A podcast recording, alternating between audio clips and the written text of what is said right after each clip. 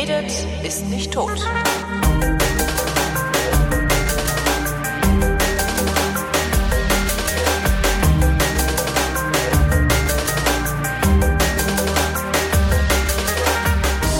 Hier ist eine völlig neue Ausgabe der völlig neuartigen, retrofuturistischen, ironisch modernen, urbanen Unterhaltungsmatinee mit Tradition, die fast alle Fragen vrindheitsgemäß, jedoch garantiert nicht zeitnah beantwortet. Hier ist die Vrindheit mit Alexandra Tobor. Und Holger Klein. Guten Tag.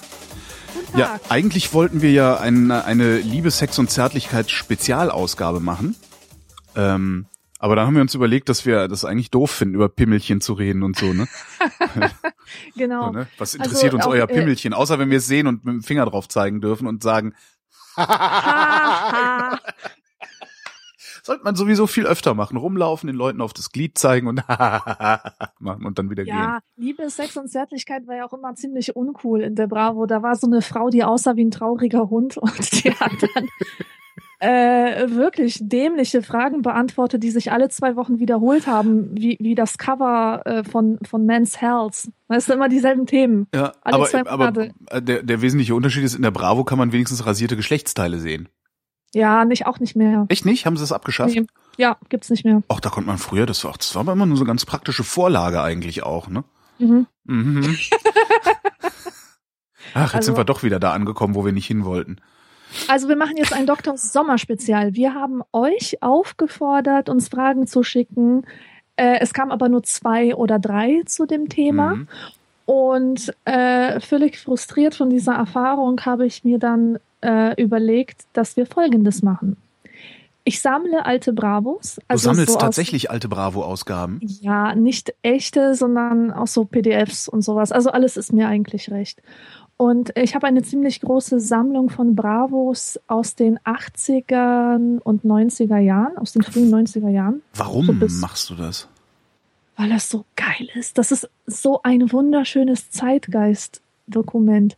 Und äh, sowas wie Jugendkulturen, das hat mich immer schon enorm gefesselt. Und Okay. wenn man äh, sich dann so eine uralte Foto-Love-Story aus äh, den 80ern reinziehen kann, wo es um so eine äh, Grufti-Punker-Braut geht, die Ratte heißt oder so. Das ist, das ist einfach geil. Und auch diese ganze, diese ganze äh, Sprache da drin, die sagen wirklich noch Urst und ähm, äh, echt äh, schrill deine neue Frisur und so. Liest das denn eigentlich wirklich jemand ernsthaft, diese Foto-Love-Stories? Also selbst, selbst als ich noch Bravo-Konsument war, was wir ja alle irgendwann mal waren, habe ich die Dinger nicht, ich habe die überhaupt nicht für voll genommen. Was habe ich denn da überhaupt gelesen in der Bra Warum habe ich überhaupt Bravo gelesen? Ich habe wundere mich gelesen, dass ich mir eingebildet habe, dass das, ähm, äh, dass mir das Musikwissen vermittelt. Aha. Also als Ich ich, habe das als. Musiknerd gelesen tatsächlich, weil ich nicht wusste, dass es Zeitschriften damals schon gab, die sich mit dem Thema Musik ein bisschen ernster auseinandergesetzt haben. Äh, zu meiner Ich Zeit gab es noch so eine, noch so eine Popkultur, Musik, Jugendzeitschrift, die hieß Pop Rocky. Ja, Bob Rocky gab es auch. Die fand Das ich aber auch ein bisschen besser. Die war auch ein bisschen besser. Die habe ich sogar zuerst gelesen, noch, noch vor der Bravo. Was war denn daran besser? Ich weiß das in, also ich, ich wüsste nicht. Ich, ich weiß nur, ich Äh, fand die besser. Die hatten, die hatten da die besseren Features. Die hatten viel geilere Bilder zum Beispiel und ähm, bessere Reportagen, auch mal so Also nicht so- nicht so schäbig. Spezial. Ja, nicht Weil so Bravo schäbig. ist ja schäbig. Also es ist ja richtig so, es ist ja wie so eine, wie so diese Schublade, die jeder in der Küche hat, die du aufmachst, wo lauter äh, kaputtes Geraffel drin rumliegt, was Totaler Trash, ja. genau. Ja. Ja, ja, jedenfalls sammelst du Bravos. Ja, ganz genau. Und äh, ich sammle besonders gerne Kuriositäten daraus, ja. Hin und wieder twittere ich auch mal was, mache einen kleinen Screenshot. Ja, und ich Ähm. frage mich jedes Mal, wo hat die das her? Jetzt weiß ich's. Ja. Also bei eBay kann man ganze Jahrgänge kaufen. Das ist sogar, früher war das noch viel günstiger, weil die Leute noch nicht wussten, dass es die Möglichkeit gibt, sowas über eBay zu beziehen. Ja, da hat man so einen ganzen Stapel schon mal für acht Euro oder so bekommen. Heute dürfte das ein bisschen teurer sein. Aber eBay ist halt eine gute Bezugsquelle oder Flohmärkte oder auch äh, so Wares-Foren und sowas. Also es gibt ziemlich viele ähm, Orte, wo man das, wo man da drankommt. Ich guck grad, ich guck grad, ob es eins gibt aus meinem Geburtsjahr. Oh, Was tatsächlich. ist denn dein Geburtsjahr? 1969. Ja, Star 1969, ein des, Star des Monats im äh, November war Ricky Shane. Keine Ahnung, wer das ist. Aber 1969 ist zum allerersten Mal Dr. Sommer äh, aufgetaucht in der Bravo. Und Dr. Sommer hieß nicht Dr. Sommer, also nicht wirklich, ja, das war nur so, das, das haben die sich ausgedacht, dass der so heißen soll.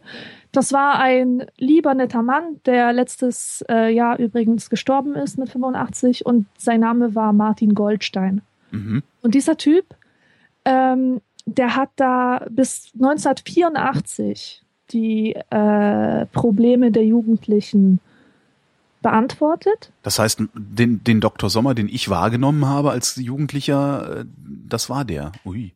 Das war ganz genau der und das Da war auch eine mich jetzt Person. gerade der Hauch der Geschichte an.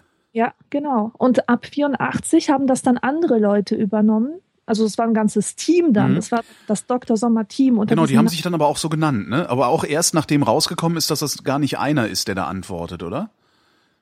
War ähm, nee, das war ja zuerst einer, der da geantwortet Ja, aber irgendwann haben sie es halt Dr. Sommer Team genannt und ich habe das Gefühl, ich weiß nur gar nicht, ob das stimmt, dass das auch mit so einem leichten, äh, mit so einem Kleinstskandal einhergegangen ist. Und Es nach- gab einen Skandal. das und ist ja gar kein Doktor. Der, das sind ja, Ähm, das ist ja eine Redaktion. So. Also an diesen Skandal kann ich mich nicht erinnern, aber wo wir schon bei Skandal sind, ähm, Dr. Sommer geriet in den ähm, Fokus der, äh, na wie heißen sie, diese Bundesprüfstelle für jugendgefährdende Schriften, Ja, genau. damals noch Schriften, zwar- heute Medien, genau. Und zwar, weil er behauptete, Selbstbefriedigung sei etwas ganz Normales. Und und pass mal auf, pass Ja. mal auf, das habe ich mir rausgeschrieben, weil es so geil ist. Aus dem Originaldokument. Folgender Satz. Die Geschlechtsreife allein berechtigt noch nicht zur Inbetriebnahme der Geschlechtsorgane. Aha. Sagt die Bundesprüfstelle. Ganz genau. Wer sitzt da? Der Papst? Ich weiß es nicht, aber Obwohl, ist nee, die Kirche, da wissen wir jetzt auch, dass eine sie- geile Formulierung. Super, ja. Inbetriebnahme. Inbetriebnahme. Schatz, darf ich mal dein Geschlechtsorgan in Betrieb nehmen? wum, wum. Na, jedenfalls kamen dann Experten zum Schluss, dass es sich dabei doch um ziemlich seriöse und professionelle Jugendberatung handelt und äh, dann hatte sich das Problem. Ah, ja. Aber das wurde in den 70er Jahren, in den 70ern ausgefochten. Hast du eigentlich auch das Top-Schlagertextheft aus dem Verlag Bernhard Mikulski gelesen? Ich habe nicht die leiseste Ahnung, warum ich mich daran so gut erinnere, dass das aus dem Was Verlag Bernhard Teufel? Mikulski kommt. Aber Nein, ich, ich habe das noch im Leben. Ich glaube, in meinem Alter, also als ich damals jung war, äh, war Schlager auch so etwas, womit man nicht mehr assoziiert werden wollte. Nein, nein, das ist ja auch, das, das, da waren ja auch nur, das war halt einfach nur, ich weiß nicht, was das war. Also da waren halt die Texte der aktuellen Top 20 oder Top 30 oder weiß der Geier irgendwas drin. Ich weiß es gar nicht mehr genau, wie die auf, äh, wie die strukturiert waren. Aber das war halt die einzige Möglichkeit mitzukriegen, äh, äh, dass es nicht Anneliese Brown, sondern All the Leaves are Brown heißt. Also das war halt, du hast halt da gesessen, hast Radio gehört, hast gedacht, so, hä, was jetzt? Anneliese Braun? Weißt du, so, so halt. Herrlich. Und das, da, dazu bist du dann gegangen, hingegangen und hast dir das Top-Schlagertextheft geholt. Das gab's bei uns im Schreibwarenladen. Schreibwarenladen gibt's heute auch nicht mehr. Schreibwarenladen. Ja, das war der Laden, wo es, da gab's halt das Top-Schlagertextheft, die Bravo, das Yps, äh, Jerry Cotton, mh, ein paar Bücher hatten sie auch, so eine, so eine Bücherregalwand, Zigaretten, Stifte, Schulhefte, Lotto. also das ist doch im Grunde ein Bütchen, oder? Ja, nee, aber das war so ein richtiger Laden. Das war halt äh, Ein begehbares Bütchen. Genau, aber so richtig auch in, in schön gemacht und sowas. Und die hießen, Mhm. wie hießen die denn bei uns? Zavelberg, genau. Beim Mhm. Zavelberg.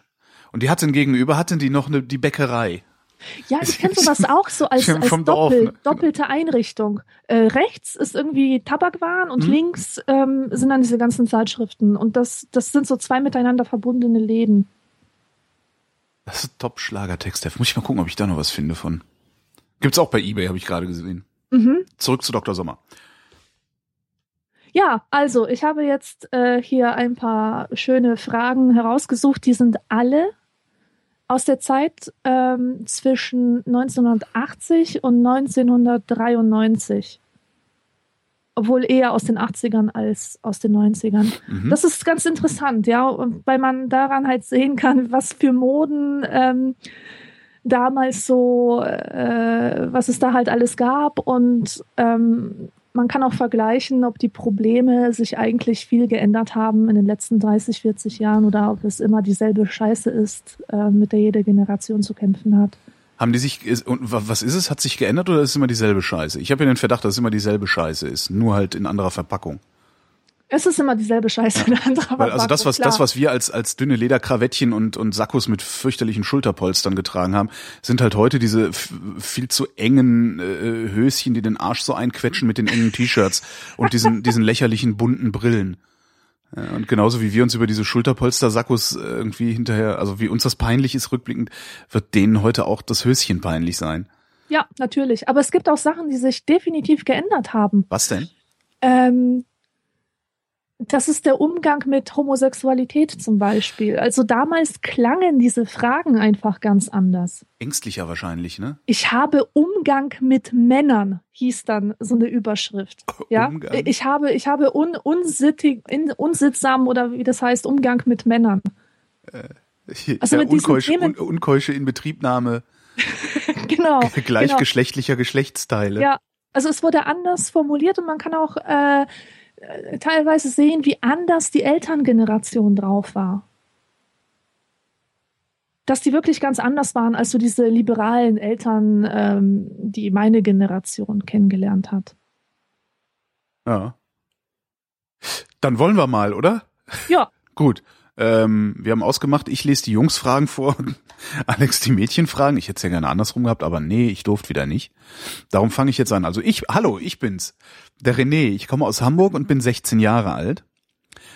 Und ich bin seit einigen Monaten total in Samantha Fox verliebt. Ich gebe massenweise Geld für sie aus. Für ein Poster von ihr würde ich sogar 20 Mark hinblättern. Abends habe ich schon wegen ihr geheult. Meine Freunde sagen, ich wäre verrückt. Irgendwann ging ich an ihr kaputt. Ich kaufe mir ihre Platten, obwohl ich sonst auf Heavy Metal stehe. Mir kommen die Tränen, wenn ich mir ihre Poster anschaue. Ich, ich lese das gerade zum ersten Mal, Entschuldigung. ja, ich, das sind keine Tränen, mein Freund. Ich.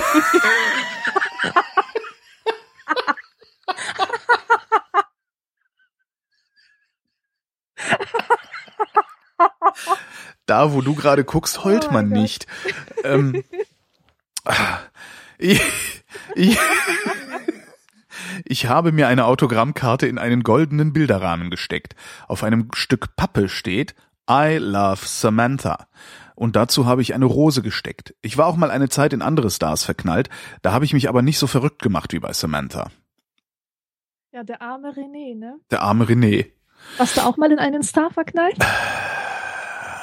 Ja, aber das war, boah, das war eine, boah. Also als Kind meinst du jetzt, ne? Oder so als, als jugendlich ja, pubertierender. Genau, genau. Da gab's, boah, es gab eine Fernsehserie, ich überlege die ganze Zeit, wie die Schauspielerin hieß. Weil wie die Fernsehserie hieß, weiß ich auch nicht mehr. Ähm, Dann war es nichts Ernstes. Nee, was Ernstes war das nicht. Aber ich fand die immer total toll. Kirsty, Christy McNichol hieß die, glaube ich. Warte mal. McNichol, genau, Christy McNichol. Wann ist die alt geworden? Aber in die war ich, in die war ich als Pubertierender mal verknallt, genau. Eine ehemalige US-amerikanische Filmschauspielerin. Siehst du, ist auch nur sieben Jahre älter als ich. Passt genau. Mhm. Bei mir war es Michael Jackson, das war die Liebe meines Lebens. Na hier, eine amerikanische Familie. Eine amerikanische Serie. Familie kenne ich nicht. Ja, aber so hieß die Serie. Mhm. Ist ja witzig. Ja, da hat die mitgespielt, genau. Aber ja, nee, das ist also da nie so richtig, also so so ganz schlimm, nee. Also dass ich mir die die Wand mit Postern gepflastert hätte oder sowas, nee. Also ich hatte aber was aber, ich alles wegen Michael Jackson gemacht habe, das geht auf keine Kuhhaut. Also das da packst du dir an den Kopf, das glaube ich bis heute noch nicht, was ich alles getan habe. Ich wollte nicht nur ich hatte nicht nur äh, diese Wahnvorstellung, dass ich der einzige Mensch bin, der ihn verstehen könnte. Alter. Und dass wir uns deswegen unbedingt treffen müssten. Das, das wäre dann irgendwie so eine außerirdische Geburt, würde dann daraus hervorgehen, keine Ahnung. Ähm, ich wollte auch so werden wie er. Das heißt, ähm, ich wollte meinen Körper seinem Aussehen anpassen. Äh. Äh, pass auf. Ähm, meine Nase, die habe ich immer so mit dem Finger nach oben gedrückt. Stundenlang konnte ich so sitzen, weil ich mir eingebildet habe, die bleibt dann so. Mhm. Und dann habe ich halt so ein Stupsnäschen, so ein äh, OP-Stupsnäschen wie der Michael. Äh, ich habe mir eine schwarze Perücke gekauft. ich habe Klamotten von meiner Moment Mutter mal. getragen, die so Hast ein du nicht, bisschen aber hast du aussahen nicht wie sowieso seine schwarze Klamotten. Haare? Äh, ja, gefärbt. Ich hatte damals so Köterblond. Ah, okay. Deine Haare sind gefärbt? Ja. Ach Gott. Naja. Ja, und ich konnte natürlich Moonwalken. Auf dem Natürlich. Schulhof musste ich das jedem beibringen. Hattest du auch so lala silberne Sch Handschuhe? Diese, der hat doch immer so alberne Handschuhe an. Natürlich, natürlich. Also ich habe mir Bandagen um die Hände gehakt. Mit so komischen Schnallen festgemacht. Ähm, wirklich ganz schreckliche Gürtel von meiner Mutter angezogen, damit es auch so richtig scheppert, ne? Und ähm, es, ich hatte so einen Liebeskummer. Ich habe wirklich wie dieser René 16 aus Hamburg, habe ich nächtelang geheult vor Liebeskummer, weil dieser Typ so unerreichbar war. Und das Schlimme war, dass gerade in dieser Zeit äh, er auf Dangerous World Tour war und ähm, es ging so eine Fotostrecke durch alle Magazine, wo er in einer Ritterrüstung zu sehen war. Weißt du, mit so einem Schwert. Und dann wolltest du eine Ritterrüstung haben. Sonnenuntergang. Nein, nein. Nicht. Ähm, ich, ich bin plötzlich, wie unweiblich auch meine Sozialisation verlaufen sein mag, ich bin plötzlich in dieses Prinzessinnen-Schema Oh reingerutscht. Gott. Und dachte, oh, dieser Mann mit seinen langen Haaren und seinen Mandelaugen, er soll auf einem weißen Pferd zu mir kommen und mich entführen in die Wüste.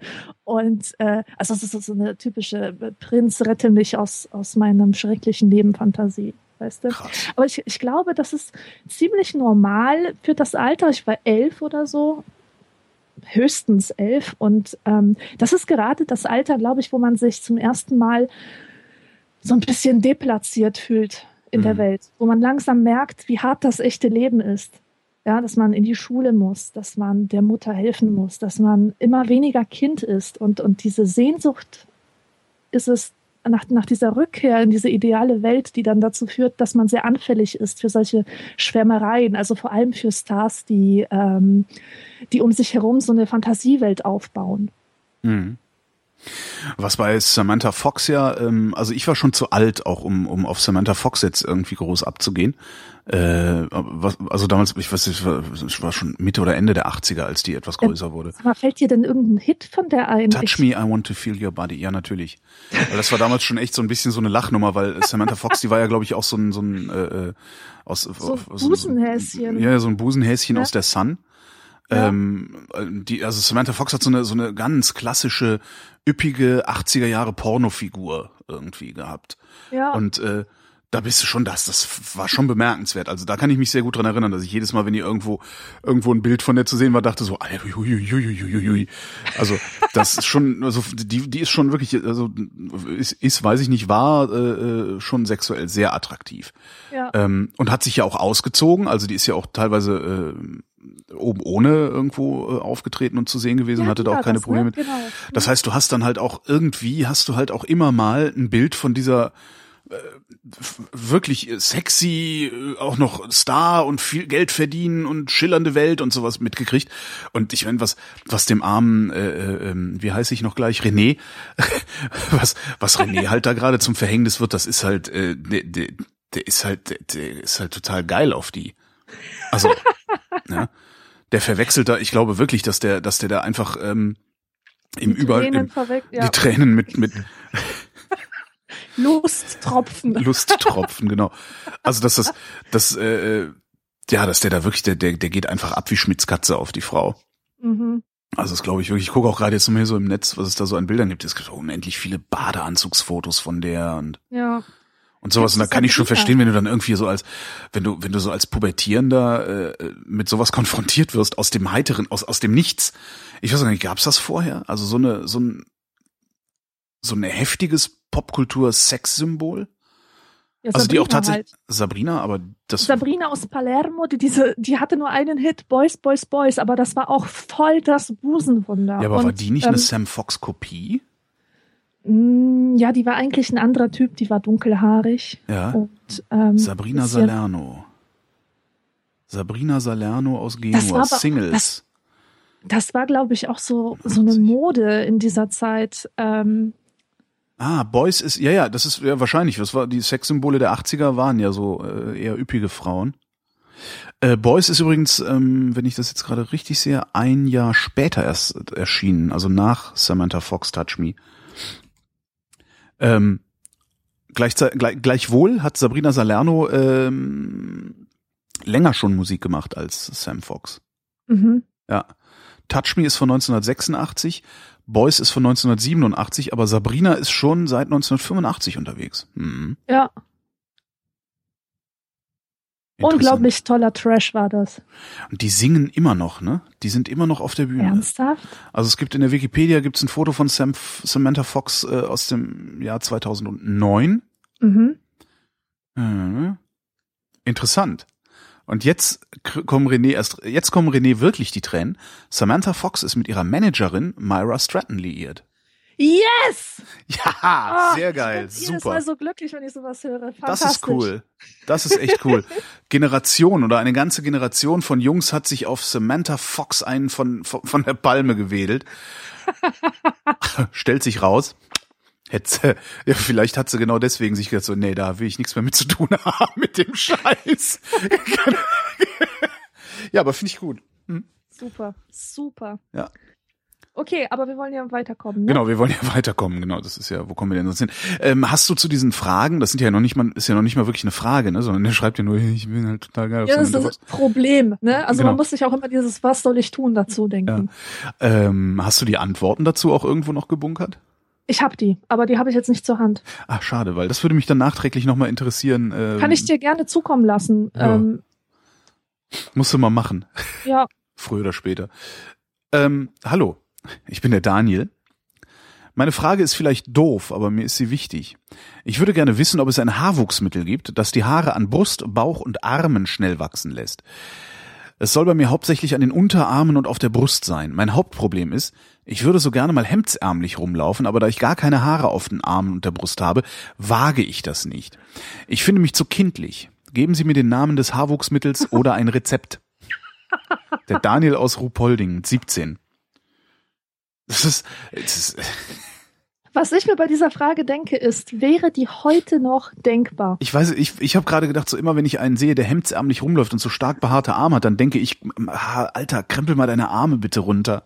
Ja, Also ich finde es heute halt genau andersrum. Also zumindest. nee, vor allem, also das Wahrnehmung. Verhältnis zur Körperbehaarung hat sich doch grundlegend verändert zwischen ja, den 70ern und heute beispielsweise. das- also heute wollen ja alle so nackt wie möglich sein, so, so haarlos wie möglich. ja, und das, kannst du auch übrigens auch ganz gut an Pornografie ablesen. Ja, genau, ganz genau. In den 70ern war ja noch der äh, Bär. Der Bär, der Busch, der- der, der Bär. Der Bär. Äh. Ja, ich meine, was, wa- welches soziales Signal wird denn bitte schön heute durch starke Körperbehaarung ausgesendet? Ähm, weiß ich gar nicht. Also was ja, was ja zuletzt wieder modern geworden ist, ist, dass Männer, insbesondere Männer unter 30, ähm, sich Vollbärte wachsen lassen, um so, älter auszusehen. Ja, ja. Ne, das ist, Mhm. um älter auszusehen. Ne? Also mit Ja. einem Vollbart kriegst du halt einen 23-Jährigen auch locker mal auf 30 angehoben. Ja. Ähm, das beobachte ich halt. Und sonst, was, wie ist das konnotiert? Ja, eher so Working Class, ne? Also wer was auf sich hält, ist nicht stark behaart, oder? Ganz genau.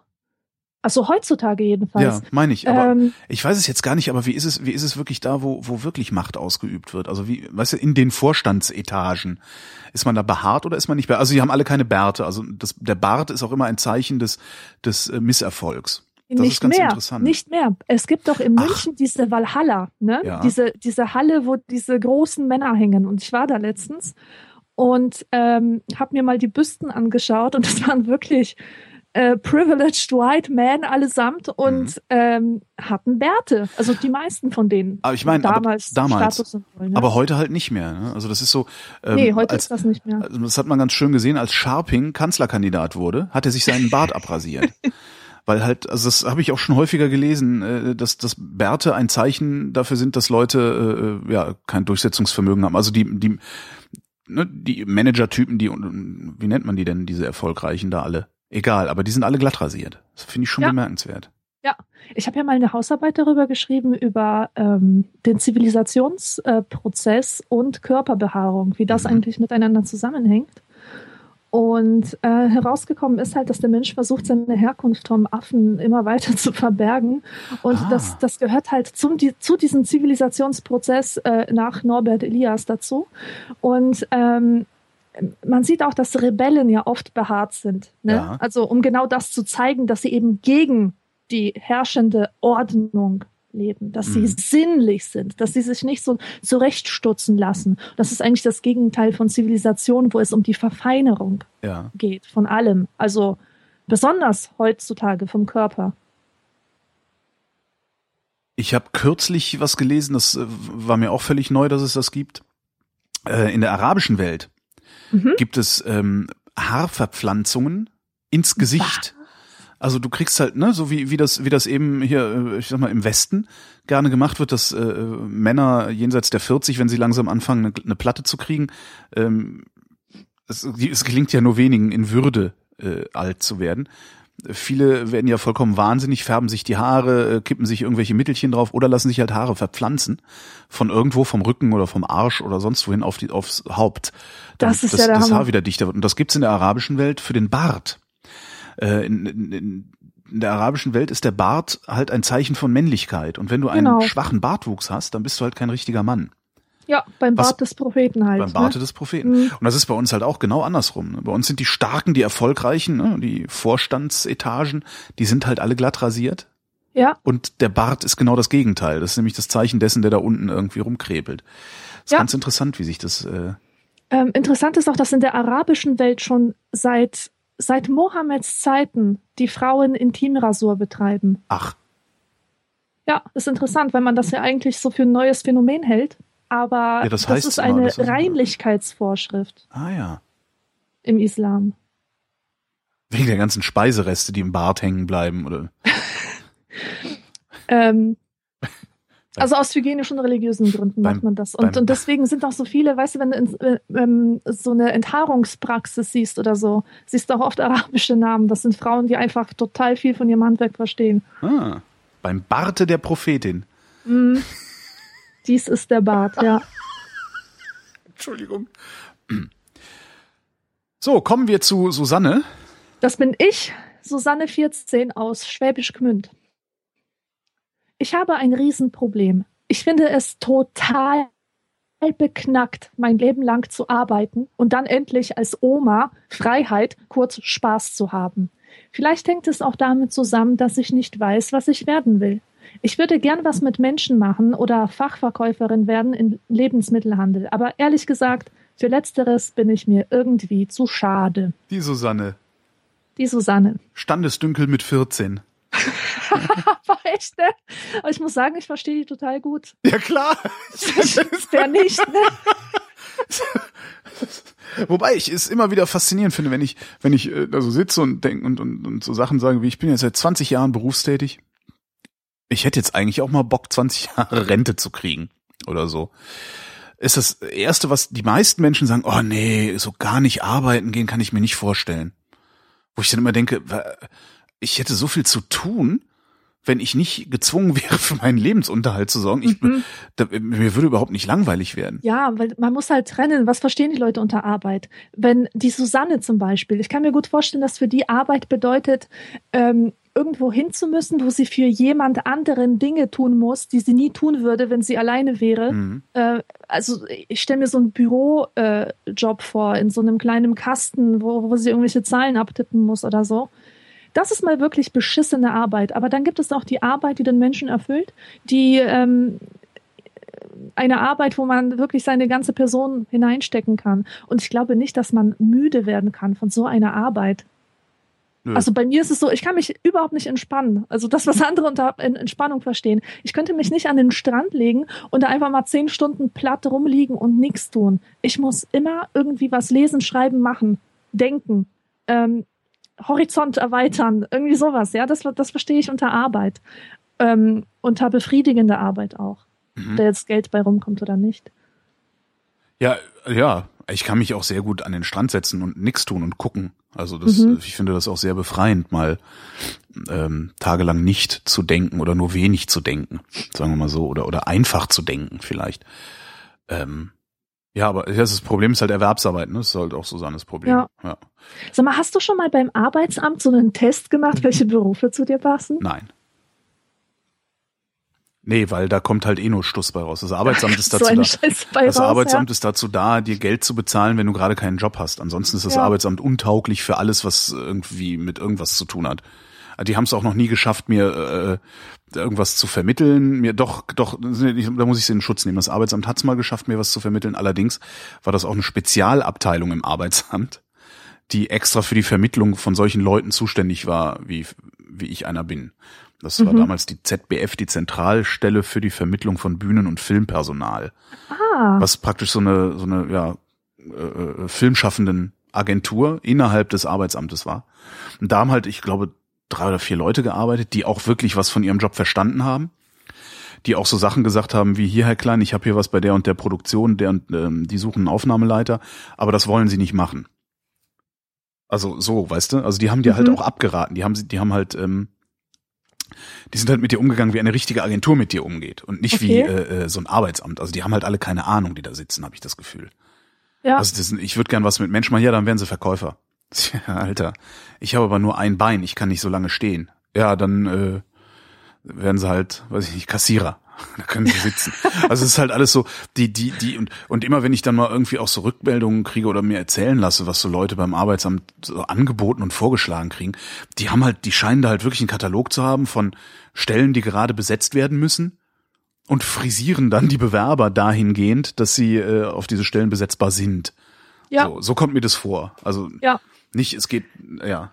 Aber das ist doch Wahnsinn. Also ich habe mal gehört, dass ähm, so Programmierer, ne, ja. die die die dort ähm, irgendwas äh, machen wollen, dass die teilweise so Jobangebote kriegen von von Leuten, die Programmiersprachen für richtige Sprachen halten.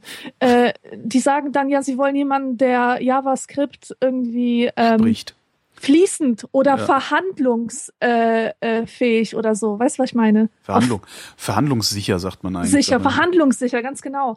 Wie kann man bitte schön eine Programmiersprache verhandlungssicher beherrschen? Auch also weiß das, ich nicht. Es könnte, könnte ganz lustig sein, ne? naja. Ja, aber da kommst du nicht drum. Ich habe auch schon mal überlegt, ob es irgendwie eine Möglichkeit gäbe. Also eigentlich wäre es ja cool, wenn man, weiß ich, so zum 18. 5 Millionen Euro kriegt und die dann irgendwann zurückzahlen muss, wenn man Rentner ist oder so. Aber ich habe noch nicht verstanden, wie man, also mir noch keine Idee gehabt, wie man das regeln könnte, weil ich meine, du willst ja eigentlich willst du ja viel Geld haben, wenn du jung bist. Ja. Das ist ja eigentlich so ein bisschen das Problem äh, bei diesem ganzen Erwerbsleben. Wenn du jung bist, hast du halt nicht viel Geld. Wenn du älter wirst, hast du viel Geld oder hast du mehr Geld und dann brauchst du es halt nicht mehr. Mhm. Und darum kaufen sich dann halt die ganzen alten Säcke, deren Knie noch kaputter sind als meine, irgendwelche Porsches, aus denen sie dann kaum rauskommen. Das ist, das ist immer so geil.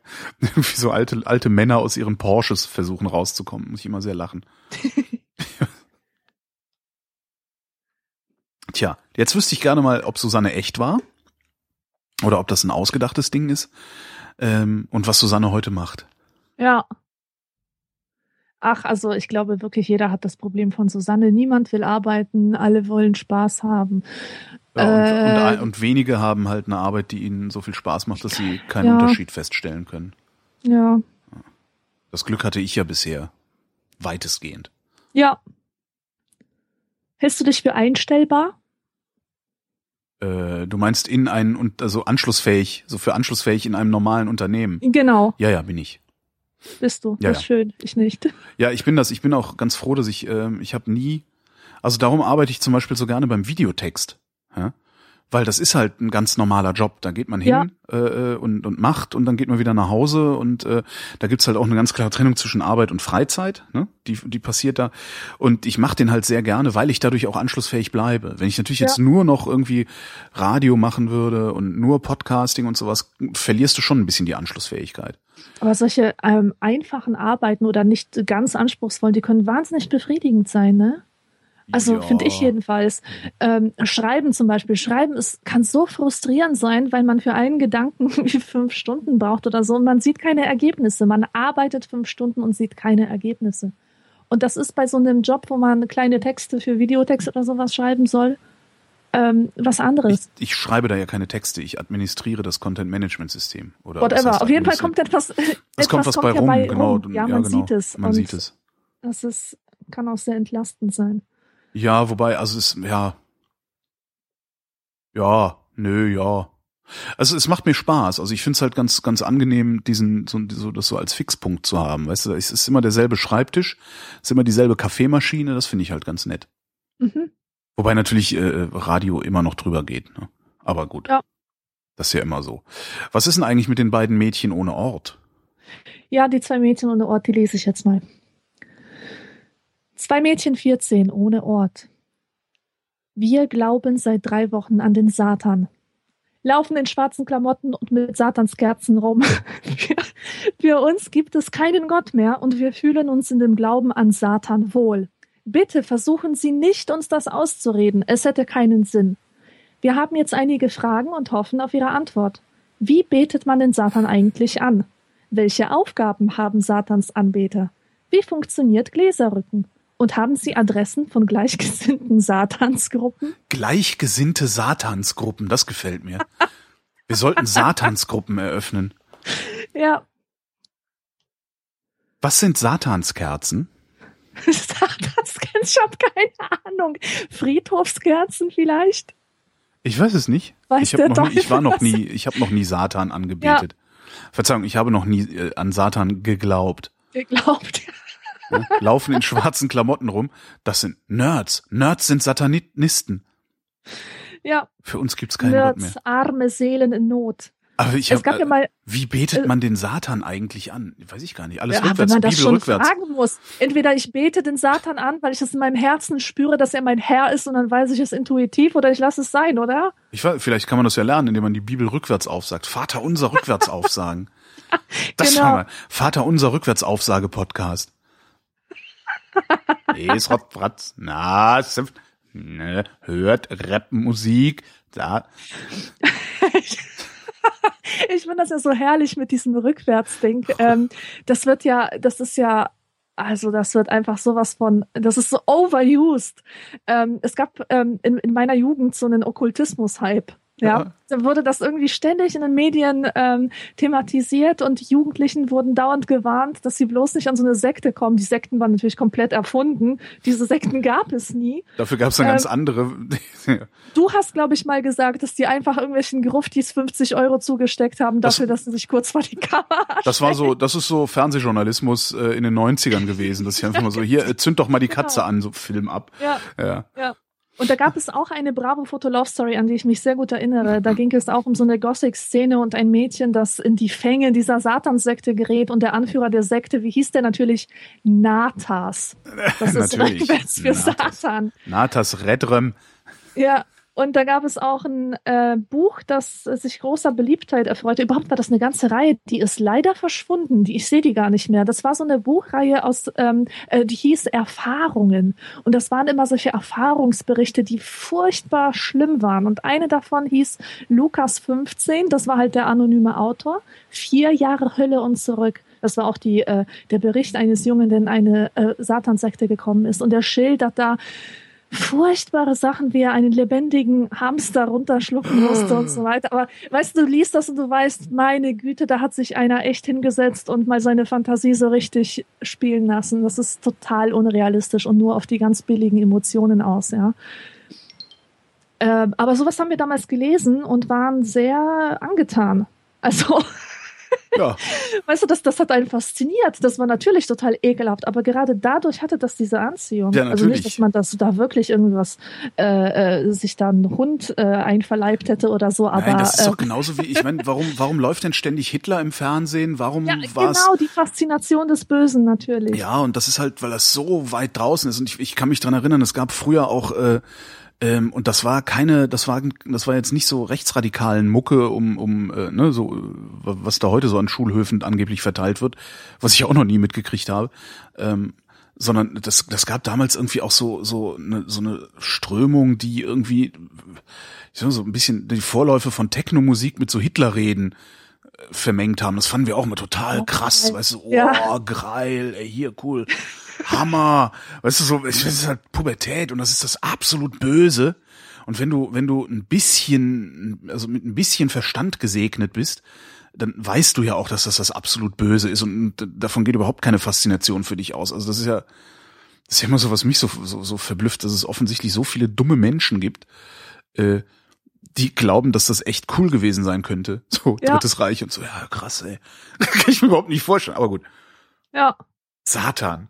Ich habe mal eine Doku gesehen, dummerweise habe ich dann später erfahren, also ich habe mal eine Doku über Satanismus gesehen, die fand ich extrem spannend. Ähm, dummerweise habe ich dann später erfahren, dass äh, diese, diese Art und Weise der Berichterstattung, die da stattgefunden hat, also es ähm, wie hieß das denn? Wild Germany. So eine, Mhm. so eine irgendwie ZDF irgendwas. Ähm, und da gab's halt so einen Reporter, so ein bärtiger Hipster halt, der dann immer in die Höhle des Löwen gegangen ist. Ähm, das fand ich so die ersten zwei, drei Male war das ganz, fand ich das ganz, ganz interessant. Irgendwann ist mir das dann auf den Keks gegangen, weil der halt immer so komisch oberflächlich, es waren eigentlich immer nur so oberflächliche Reportagen und die, gefühlt die Hälfte der Reportage bestand darin, dass äh, der Reporter in die Kamera erklärt hat, wie er sich dabei fühlt, jetzt diese neue Erkenntnis gewonnen zu haben. Und das ist dann aber auf so völlig lächerliche Weise. Man so, ah, das war so krass, ich musste dann erstmal laufen gehen. Und dann siehst du ihn halt erstmal joggen, so um sich das runterzulaufen, so dieses Krasse, was er da alles erlebt hat. Und später erzählte mir dann eine Bekannte, die, äh, äh, ich weiß gar nicht, ob die dabei war bei der Produktion oder zumindest irgendwie bei der Firma arbeitet, die das produziert, irgendwie sowas. Ich weiß es gar nicht mehr. Die sagt halt, naja, der ist ja auch kein Reporter, sondern der ist ja im Prinzip nur ein Reporter-Schauspieler und macht auch nur das, was sein Redakteur ihm sagt. Ja. Das heißt, Super. Ähm, das, das strahlt jetzt für mich dann natürlich auch auf die gesamte Sendung und äh, die Seriosität der Inhalte oder das, die Ernsthaftigkeit der Inhalte aus. Weil wenn schon der Typ, der so tut, als wäre er ein Reporter, nicht wirklich ein Reporter ist, sondern von einem Redakteur dahin geschickt wird, um so zu tun, als wäre er ein Reporter, Mhm. was ist denn dann eigentlich mit den Inhalten, die er berichtet? Na klar. Und da war mal eine total spannende Doku über Satanismus und ja, mittlerweile denke ich mir dann aber auch, okay, wer weiß, ob das nicht alles ein Fake war. Ja. Hier zünd Also es, es gibt ja 50er. tatsächlich diese Church of Satan in San Francisco. Ne, die haben äh, doch auch Klamottenläden, COS heißen die. ne? Echt? Hast du noch nie Kenn ich gesehen? nicht. Aber auf jeden Fall Das hängt das so eine- irgendwie mit. COS ist irgendwie so eine äh, irgendwie so teureres H&M. Und ich denke mal, wenn ich die irgendwo sehe, lese Church of Satan. Church of Satan. Ach so. Das ist ein Klamottenladen. Das war sehr lustig. Nee, kenne ich echt nicht. Aber die Church of Satan, die haben ja wirklich eine Grundlage, ne? Das ist, ist aber auch ein anderer Satanismus. Das hat nichts mit irgendwelchen Opferungen zu tun, sondern mit, ähm, also das ist so Satanismus im Sinne von Egoismus, im, im Zeichen Ja, der so, Selbstbefreiung von Konventionen und, und den Zumutungen des Christentums. Ja. Ähm, das hat viele Leute in der Gothic-Szene ähm, angezogen. Ich fand es eigentlich ziemlich langweilig. Also Ich finde halt immer so, so populistische I- Scheiße. Ideologisierung ist halt guckt. immer, Ideologisierung ist halt immer Kack. Ja, Das ist halt immer irgendwie Scheiß. Und dann ist dann vielleicht eine gute Idee, ist da ja auch gewesen. aber die hätte man irgendwo anders auch gefunden. Und ja, und man muss da der halt Mühe auch, nicht wert. ja, und man muss da halt auch nicht wirklich so einen, so einen komischen, ja, so einen ideologischen Unter- und Überbau äh, schaffen, sondern, ja, ich verstehe das auch immer nicht. Aber vielleicht liegt das so an der grundsätzlichen Neigung des Menschen, Vereinsmeierei zu betreiben oder so. Ja. Es sind immer direkt eine Strömung, eine Bewegung, eine, ein Verein und eine Kirche und eine irgendwas. Church of Satan. Es wird ja immer schlimmer hier, ne? Ja.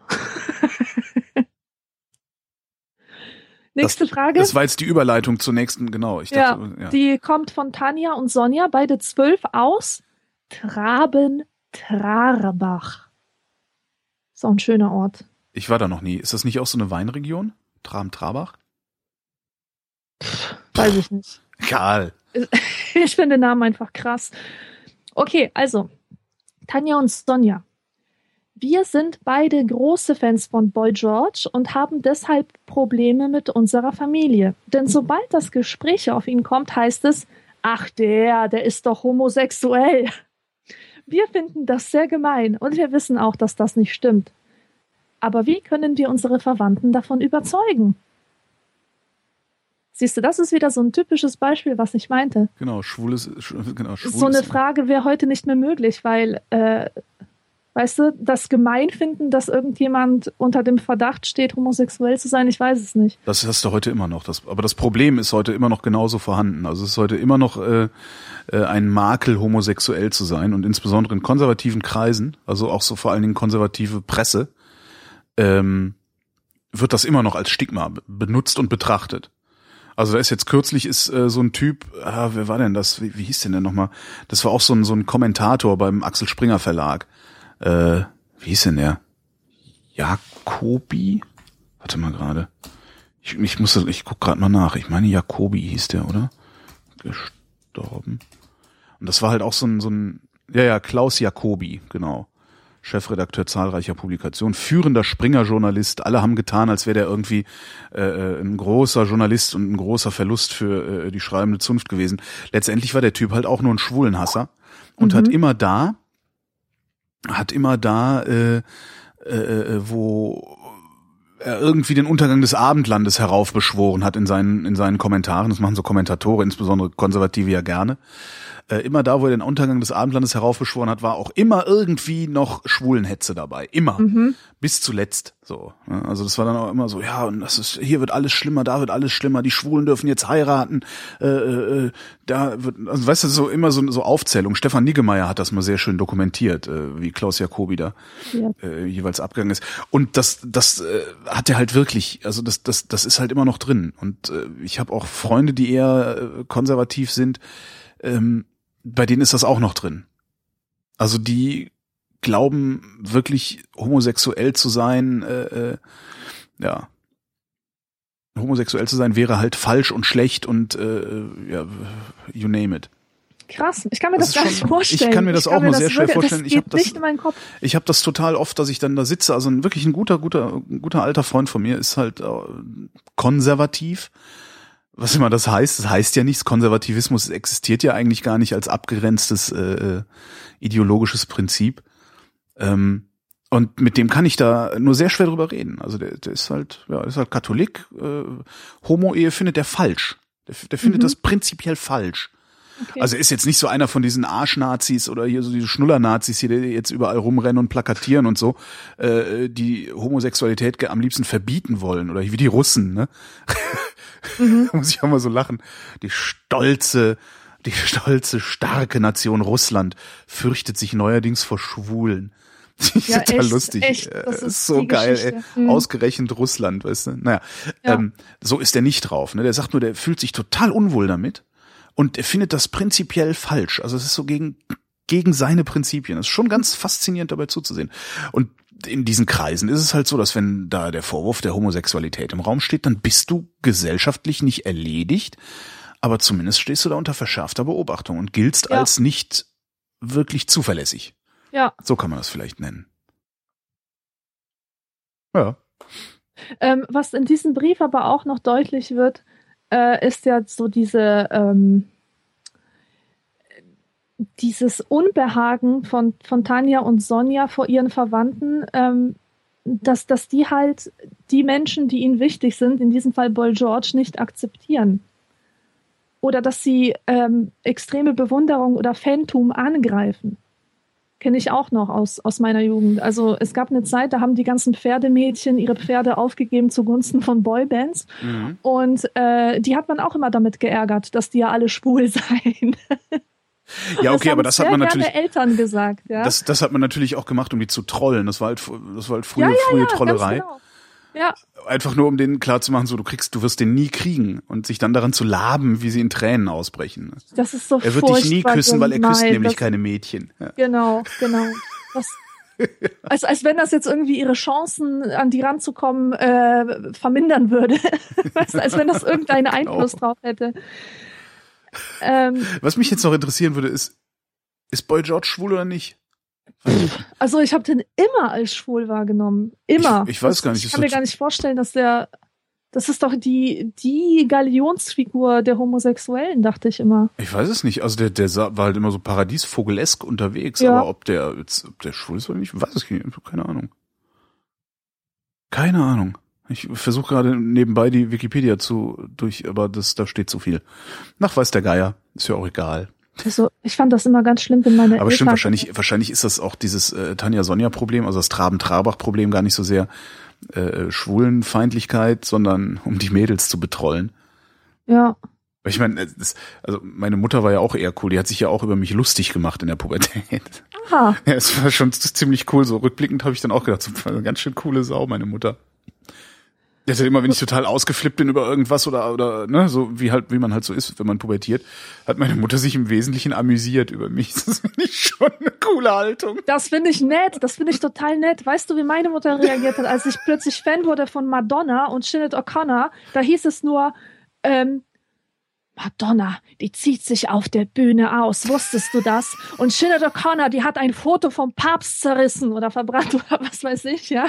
Und meine Mutter hat bis heute Ressentiments gegen Madonna, weil sie irgendwie den Namen für eine bewusste Wahl des Künstlernamens hält. Dabei ist Madonna ja aus Spanien, ne? Und da ist Madonna ein das ist genauso gängiger, ähm, nee, Italien, Spanien. kommt- nein. Italien, echt? Madonna ist Italienerin. Hm. Okay, okay, auf jeden Fall heißt die wirklich Madonna, das steht in ihrem Pass, also Echt? nicht als Nee. Künstlername. Doch, die ist geboren als irgendwas Madonna so und so. Das ist so wie in Spanien Jesus, also Jesus, ein ganz normaler Vorname ist. Sie heißt, warte mal. Ach, sie ist in Bay City, Michi Michigan ist sie geboren. Das heißt also äh, italienische Abstammung. Ähm, Madonna Luise, Ja, äh, ja, Ciccione. Ja, Ja, ganz die heißt genau. halt tatsächlich, die heißt tatsächlich Madonna. Ja witzig. ja. Und für meine Mutter war das eine Gotteslästerung. Und bis, bis heute, bis heute kapiert die das nicht, wenn ich dir das erkläre, ja. Und, und hat richtig was gegen Madonna. Die mag die einfach nicht. Das hat mich als Kind total gestört. Also das, das fand ich sowas von albern. Da kann ich mich gar nicht mehr dran erinnern. Wie, wie, also ich fand Madonna ja als Kind schon scheiße. Da Okay. bild ich mir ja, da bild ich mir echt ungeheuer was drauf ein. Ich fand in den 80ern, als Madonna dann berühmt wurde, Like a Virgin und so, habe ich gedacht, was ist das denn für eine Scheiße? Mega geil. Ich fand das total, es, es, ich habe das immer voll kacke gefunden. Und ich finde, bis heute finde ich Madonnas musikalisches Werk unerträglich. Ich, es ist echt sehr. Aber das kannst du doch gar nicht sagen. Die hat doch, die, die erfindet sich Ja. doch neu mit jeder. und es ist aber halt jedes Mal, ich finde, es ist jedes Mal halt, finde ich das scheiße, was die macht. Also ich habe noch nie. Findest du sogar den Frozen-Song scheiße, wo, Ja. wo so ein schöner oh Break. ja. Was? Du hast kein Herz. Ich, Du hast keine Liebe ich, in dir. Das mag sein, dass ich keine Liebe in mir habe. Ähm, aber das ist nicht, ich fand, und ich bilde mir da wirklich was drauf ein, dass ich Madonna in den 80ern schon scheiße fand und heute mit Fug und Recht sagen kann, nein, es ist kein, es ist jetzt nicht irgendwie so, ein, so, ein, so eine Reaktanz, die ich an den Tag lege, weil alle Madonna toll finden, sondern ich habe die gehört und habe gedacht, bäh. Und danach hat mich nie wieder, mich hat nie irgendwie von Madonna irgendein Song äh, berührt, bewegt, nix. Also ich völlig belanglos.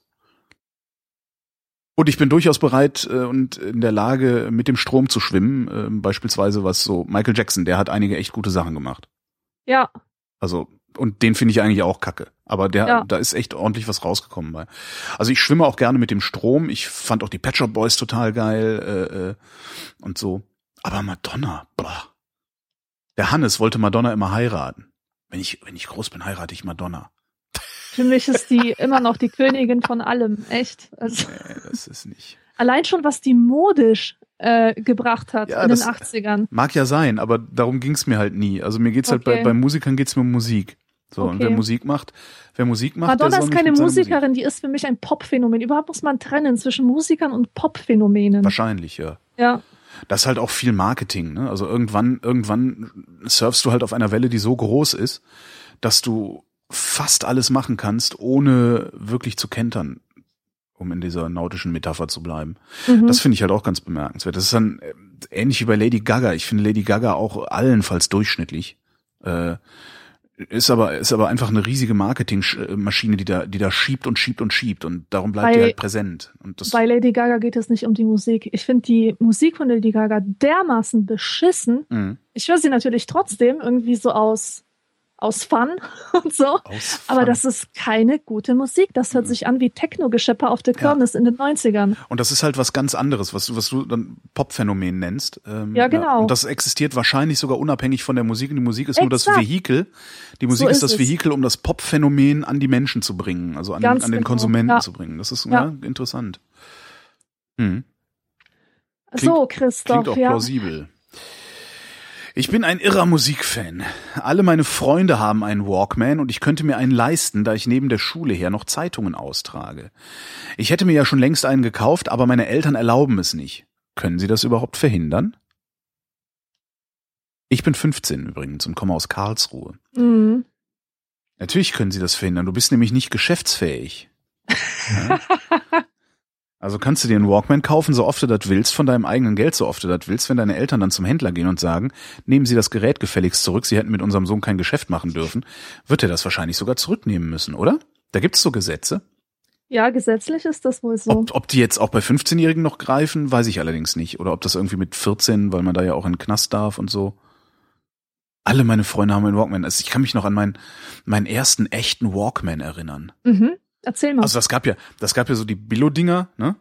Also es gibt immer noch diese, Nachgemacht, genau, ja. nachgemachte 50 Marks Walkman, die äh, insgesamt immer Kacke waren. Und dann gab's halt die Originale von Sony. Und ich weiß gar nicht, ich glaube, ich habe den damals hab ich den zum Geburtstag, zu Weihnachten irgendwie gekriegt. Und das war so einer mit Auto-Reverse. ja, das war also hui, hui, hui. Ich weiß, das dass war, ich den, war der Auto-Reverse, das, der wechselt selber die Seite, gell? So. äh, genau, der dreht, der dreht das Ja. Band halt um. Also beziehungsweise Ja. dreht er einmal den Tonkopf um und lässt das Band dann rückwärts Genau. laufen oder so ähnlich. Und macht dabei ganz witzige Geräusche. Klack, klick, klack, klack, hat er immer gemacht. Mhm. Und ich weiß nicht, also ich weiß, dass ich ihn 1985 im Urlaub mit hatte. Mhm.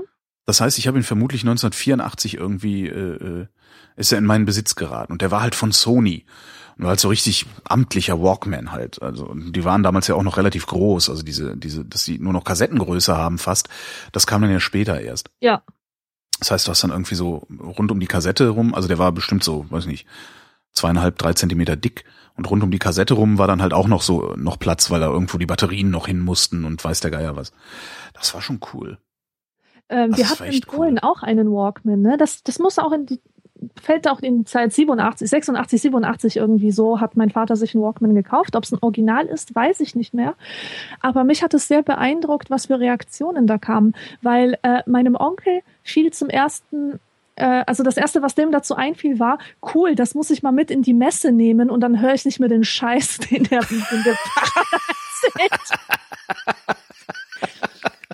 Und alle schauten ihn so an und ich so, ha, ich, fand, ich fand das total witzig, was er da gesagt hat. Meine Mutter gab mir diesen kalten Blick, darüber macht man keine Witze. Doch. Also das fand ich Sehr geil. Ich hatte Und- davor, davor hatte ich übrigens auch schon, schon einen Walkman, der war aber dann halt nicht von Sony, sondern der war, glaube ich, von Neckermann. Mhm. Oder Quelle oder Otto oder was es damals alles so gab. Und der hatte aber auch schon ein Metallgehäuse. Da habe ich mir, der, der war auch total geil und war relativ klein, ist aber schnell kaputt gegangen. Ja. Ähm, hier interessant finde ich auch, dass die Eltern das verbieten, ja. Das äh, musst, du musst dir mal diese Situation vorstellen. Der Junge hat genug Geld, aber die Eltern sagen, nein, du kaufst dir keinen Walkman. Ja. Ähm, ich meine, auch irgendwo in alten Archiven herausgefunden zu haben, dass es damals so einen ganz krassen Pessimismus äh, gab in den Medien, Das- was den ja, ja.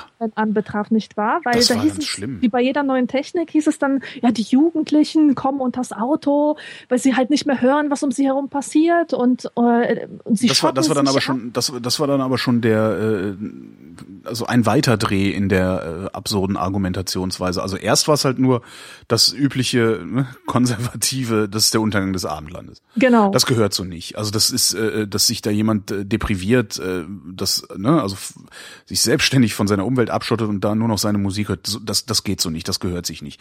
Außerdem gehen davon die Ohren kaputt. ja, stimmt. Außerdem kommt man davon, läuft man davon vors Auto. Stimmt, die haben. man genau. vereinsamt außerdem davon. Und Ja. äh, ja, ja, das war alles es. total evil und schlimm. Ja. Und ich weiß sogar noch, wie ich mir meinen ersten coolen Walkman gekauft habe. Das war nämlich der erste ähm, äh, Walkman, auch von Sony. Das war damals, entweder du hattest einen Sony oder du warst halt eine arme Sau. Mhm. Oder du hattest richtig viel Geld, dann hast du dir auch schon mal so ein Luxusding von Aiwa gekauft, aber eigentlich hattest du einen von Sony. Und ähm, da, die, die haben ja gerne auch mal geleiert und sowas. Und äh, irgendwann hat Sony so quarzgeregelte Antriebe da eingebaut, die immer gleich schnell gelaufen sind. Und da habe ich mir meinen ersten 1987 gekauft. Da habe ich nämlich, ich weiß gar nicht mehr, was ich da gearbeitet habe, irgendeinen Fernjob gemacht und bin dann nach Köln gefahren mit dem Zug zum Saturn damals. Damals gab es nur in Köln Saturn. Kann man sich auch gar nicht mehr vorstellen. Und habe mir Ja. dann für, für, ich weiß gar nicht, 280 Mark oder so ein unfassbar Ach, teures Gerät gekauft. Äh, mit Metallgehäuse und der war dann auch schon so groß wie eine Kassette, nur halt ein bisschen dicker. Den habe ich immer noch. Der liegt immer noch hier rum und wenn ich da Batterien reintue, spielt der immer noch. 1987. Wahnsinn. Die hatten auch noch so komische Kopfhörer. Äh, so, ein, so ein Bügel war das, so ein ziemlich flexibler Bügel, an dem dann diese genau. Schaumstoffdinger saßen. Genau. Das, das sah so richtig dämlich aus. Ja, das war echt schlimm. Und die Kopfhörer und, äh, waren so scheiße. Es, es, gab halt so eine Mode, äh, genauso wie, wie irgendwelche möchte gern coolen, so halbstarken, sich verkehrt herum auf den Stuhl setzen, so haben sie verkehrt ja. herum die Kopfhörer getragen, dass der Bügel so um das Kinn herum ging. Stimmt, das gab's auch. Mhm. Gottes Willen. Das ist heute, das ist so, so, das ist so extrem weit entfernt. Ne? Heute hast du bei jedem dämlichen Mobiltelefon einen Walkman eingebaut. Ja. Und das Einzige, worüber du dich noch ärgerst, ist, dass die, dass die Kopfhörer schlecht sind. Ja. Ganz anders äh, geht's ja mir. Ich bin der Dirk, ich bin 15 Jahre alt und komme aus Koblenz. Und ich habe ein Problem, das immer größer zu werden scheint. In Gegenwart von Mädchen bekomme ich immer Angst. Wenn zum Beispiel im Wartezimmer vom Arzt ein Mädchen sitzt, weiß ich schon nicht mehr, wie ich mich verhalten soll. Ich habe Angst, dass sie über mich lacht oder denkt, ich sei ein Trottel. Begegne ich einem Mädchen auf der Straße, dann schaue ich meist auf die Uhr oder auf den Boden, um nicht sehen zu müssen, wie man sie, wie man, wie sie mich innerlich auslacht. Dieses Angstgefühl habe ich überall, wo Mädchen auftauchen. Was kann ich dagegen tun und wie kann ich es loswerden? Setz dich in den Keller und lern programmieren. Das wäre doch mal eine gute Antwort. Ernsthaft. Also ich weiß jetzt nicht, was der Dr. Sommer dem geantwortet hat, aber ich kann es mir richtig gut vorstellen. Ja, äh, hier geh mal Sport machen, tu was für dein Selbstbewusstsein, dann wirst du auch mutiger und genau. wirst das Mädchen ansprechen können. Meine Fresse, weißt du, als wenn das, als wenn das irgendwie so ein, äh, als, als wenn das etwas Erstrebenswertes mhm. wäre. Ähm, ja, aber anscheinend, äh, ne, wenn du anscheinend ist es das halt, weil alle haben sie irgendwie eine Freundin oder einen Freund, äh, alle sind sie am heiraten, alle sind sie am Kinderkriegen, ähm, da ist es halt schwer, vor allen Dingen, wenn du 15 bist, überhaupt zu begreifen und dann auch noch vielleicht irgendwie zu verargumentieren, dass es genauso wertvoll sein kann, eben nicht ein Mädchen an seiner Seite zu haben. Ja. Das dazu, ich glaube, dazu muss man einfach viel älter werden, um das auch ja, das auch wirklich zu meinen und nicht nur so, weil man das mal irgendwo aufgeschnappt hat bei Nietzsche oder sonst wem, äh, dass, dass äh, ein Leben in einsamer Enthaltsamkeit äh, genauso wertvoll sein kann. Ja. Ne, das, ja. Und da klar hast du dann mit 15 das Problem. Und vor allen Dingen, du wachst jeden Morgen auf, hast irgendwie Flecken in der Hose. Das ist halt schon krass irgendwie als, als, als Junge. Wenn du ja. auf einmal feststellst, scheiße, ey, ich krieg ständig einen Steifen. Und, und auf einmal dreht sich dein gesamter, dein, dein gesamter Alltag eigentlich nur noch darum, was du jetzt mit deinem Steifen anfängst. Äh, das ist halt auch echt scheiße. Ja, also ja, aber die Angst, weißt du, die Angst vor Mädchen oder die Angst vor dem anderen Geschlecht, das ist ja auch eine soziale Angst. Da geht mhm. es ja nicht unbedingt immer nur darum, ähm, bin ich äh, bin ich irgendwie eine geile Sau oder so, sondern es geht ähm, um um allgemeine Anerkennung von seiner Peer Group. Mhm. Und ich weiß noch, wie unglaublich schlimm es für mich war, ähm, als ich damals so im vorpubertären Alter immer den Müll rausbringen musste. Weil man, man sah mir halt äußerlich an, dass ich eine Ausländerin bin. Vor allem in diesem Kaff, wo es kaum Ausländer gab. Ich hatte halt woran, schlecht. Woran sah man sich das denn an? Du siehst doch völlig aus wie eine Biodeutsche. Nein, überhaupt nicht. So doch. schlecht. Ich, weißt du, das sind schlechte Klamotten. All die Klamotten. Ah, okay. Du? Ähm, man, das heißt, die Ausländer haben die miesen Klamotten getragen, sozusagen. Ganz genau, okay. ganz genau. Und ich bin da halt raus, musste immer raus, äh, um Müll rauszubringen. Und auf dieser Straße, wo halt der Container stand, gab es immer so Skaterboys. Die waren ungefähr 13, 14 mhm. und total cool. Die trugen äh, so zerrissene Jeans und, und so Kurt Cobain Hemden, also so äh, karierte Holzfäller Hemden mhm. und äh, hatten diese Skateboards und die waren überhaupt nicht cool. Also die sahen cool aus, aber die waren sehr, sehr gemein und die haben mich immer gepiesackt, mit, mit, mit so äh, Papier nach mir geworfen und so, wann, wann immer ich da irgendwie vorbeiging an denen. Da ist die Polin wieder, bewerft ja, sie mit, ja, ja. Be bewerft sie mit Papier, hä? Ganz genau, ganz genau, so war das. Und das war furchtbar. Und ich habe das in, ich kann mich so genau daran erinnern. Ich kann das wirklich wie ein Film vor meinem inneren Auge ähm, ablaufen lassen. Und ähm, solche demütigenden Erfahrungen, die haben einen ganz, ganz großen Einfluss darauf, wie man auch später mit ähm, gleichaltrigen, gleichgeschlechtlichen, äh, an, also weißt du, mit Mädchen, Jungs und so weiter, wie man damit umgeht. Ja, natürlich. Und äh, da sollte man schon was dagegen tun, finde ich. Ja, die Frage ist halt, wie, also was man dagegen tut und was man dagegen tun kann und wie das, also ich weiß gar nicht, ob es da eine pauschale Antwort drauf gibt. Also das, nee, gibt es natürlich nicht. Halt also Selbstbewusstsein ist wirklich der Schlüssel. Aber viele ähm, Jugendliche denken, dass sie dieses Problem lösen, indem sie sich geile Markenklamotten kaufen. Ja klar, also das indem ist halt sie sich halt anpassen und nicht indem sie zu ihrem Anderssein stehen. Ja und vielleicht auch was was zumindest bei in, in meiner Pubertät auch und das ist heute glaube ich auch noch so äh, auch sehr beliebt war war äh, Fitnessstudio also mhm. muskulös und Sixpack und sowas alles, äh, also sich da irgendwie was anzutrainieren, also sich eigentlich auch wieder eine Äußerlichkeit äh, zu verschaffen, die einen dann attraktiv macht und um aus dieser Attraktivität heraus dann ein größeres Selbstvertrauen zu schöpfen möglicherweise, was natürlich überhaupt nicht funktioniert, ja? weil ich ja. meine, nichts ist lächerlicher als so ein aufgepumpter 17-Jähriger. Ja, ja, weil das ist halt, du siehst halt wirklich, dass ja, ja, hättest du mal lieber das äh, Gehirnschmalz, ins Gehirnschmalz investiert und nicht ins Armschmalz. Ähm, das ist, ist ich, ich, darauf eine pauschale Antwort wäre mal echt geil. Weil ich, ich hatte halt dasselbe Problem und es hat bei mir wirklich sehr, sehr lange gedauert. Also mhm. kurz, kurz gesagt, also ich war ja schon immer, ich hatte schon immer Übergewicht. Ähm, das war früher noch viel weniger akzeptiert, als es heute ist. Es ist ja heute schon äh, wenig akzeptiert, Übergewicht zu haben. Damals war es wesentlich schlimmer, vor allen Dingen in der Pubertät ist es halt wesentlich schlimmer, weil ja.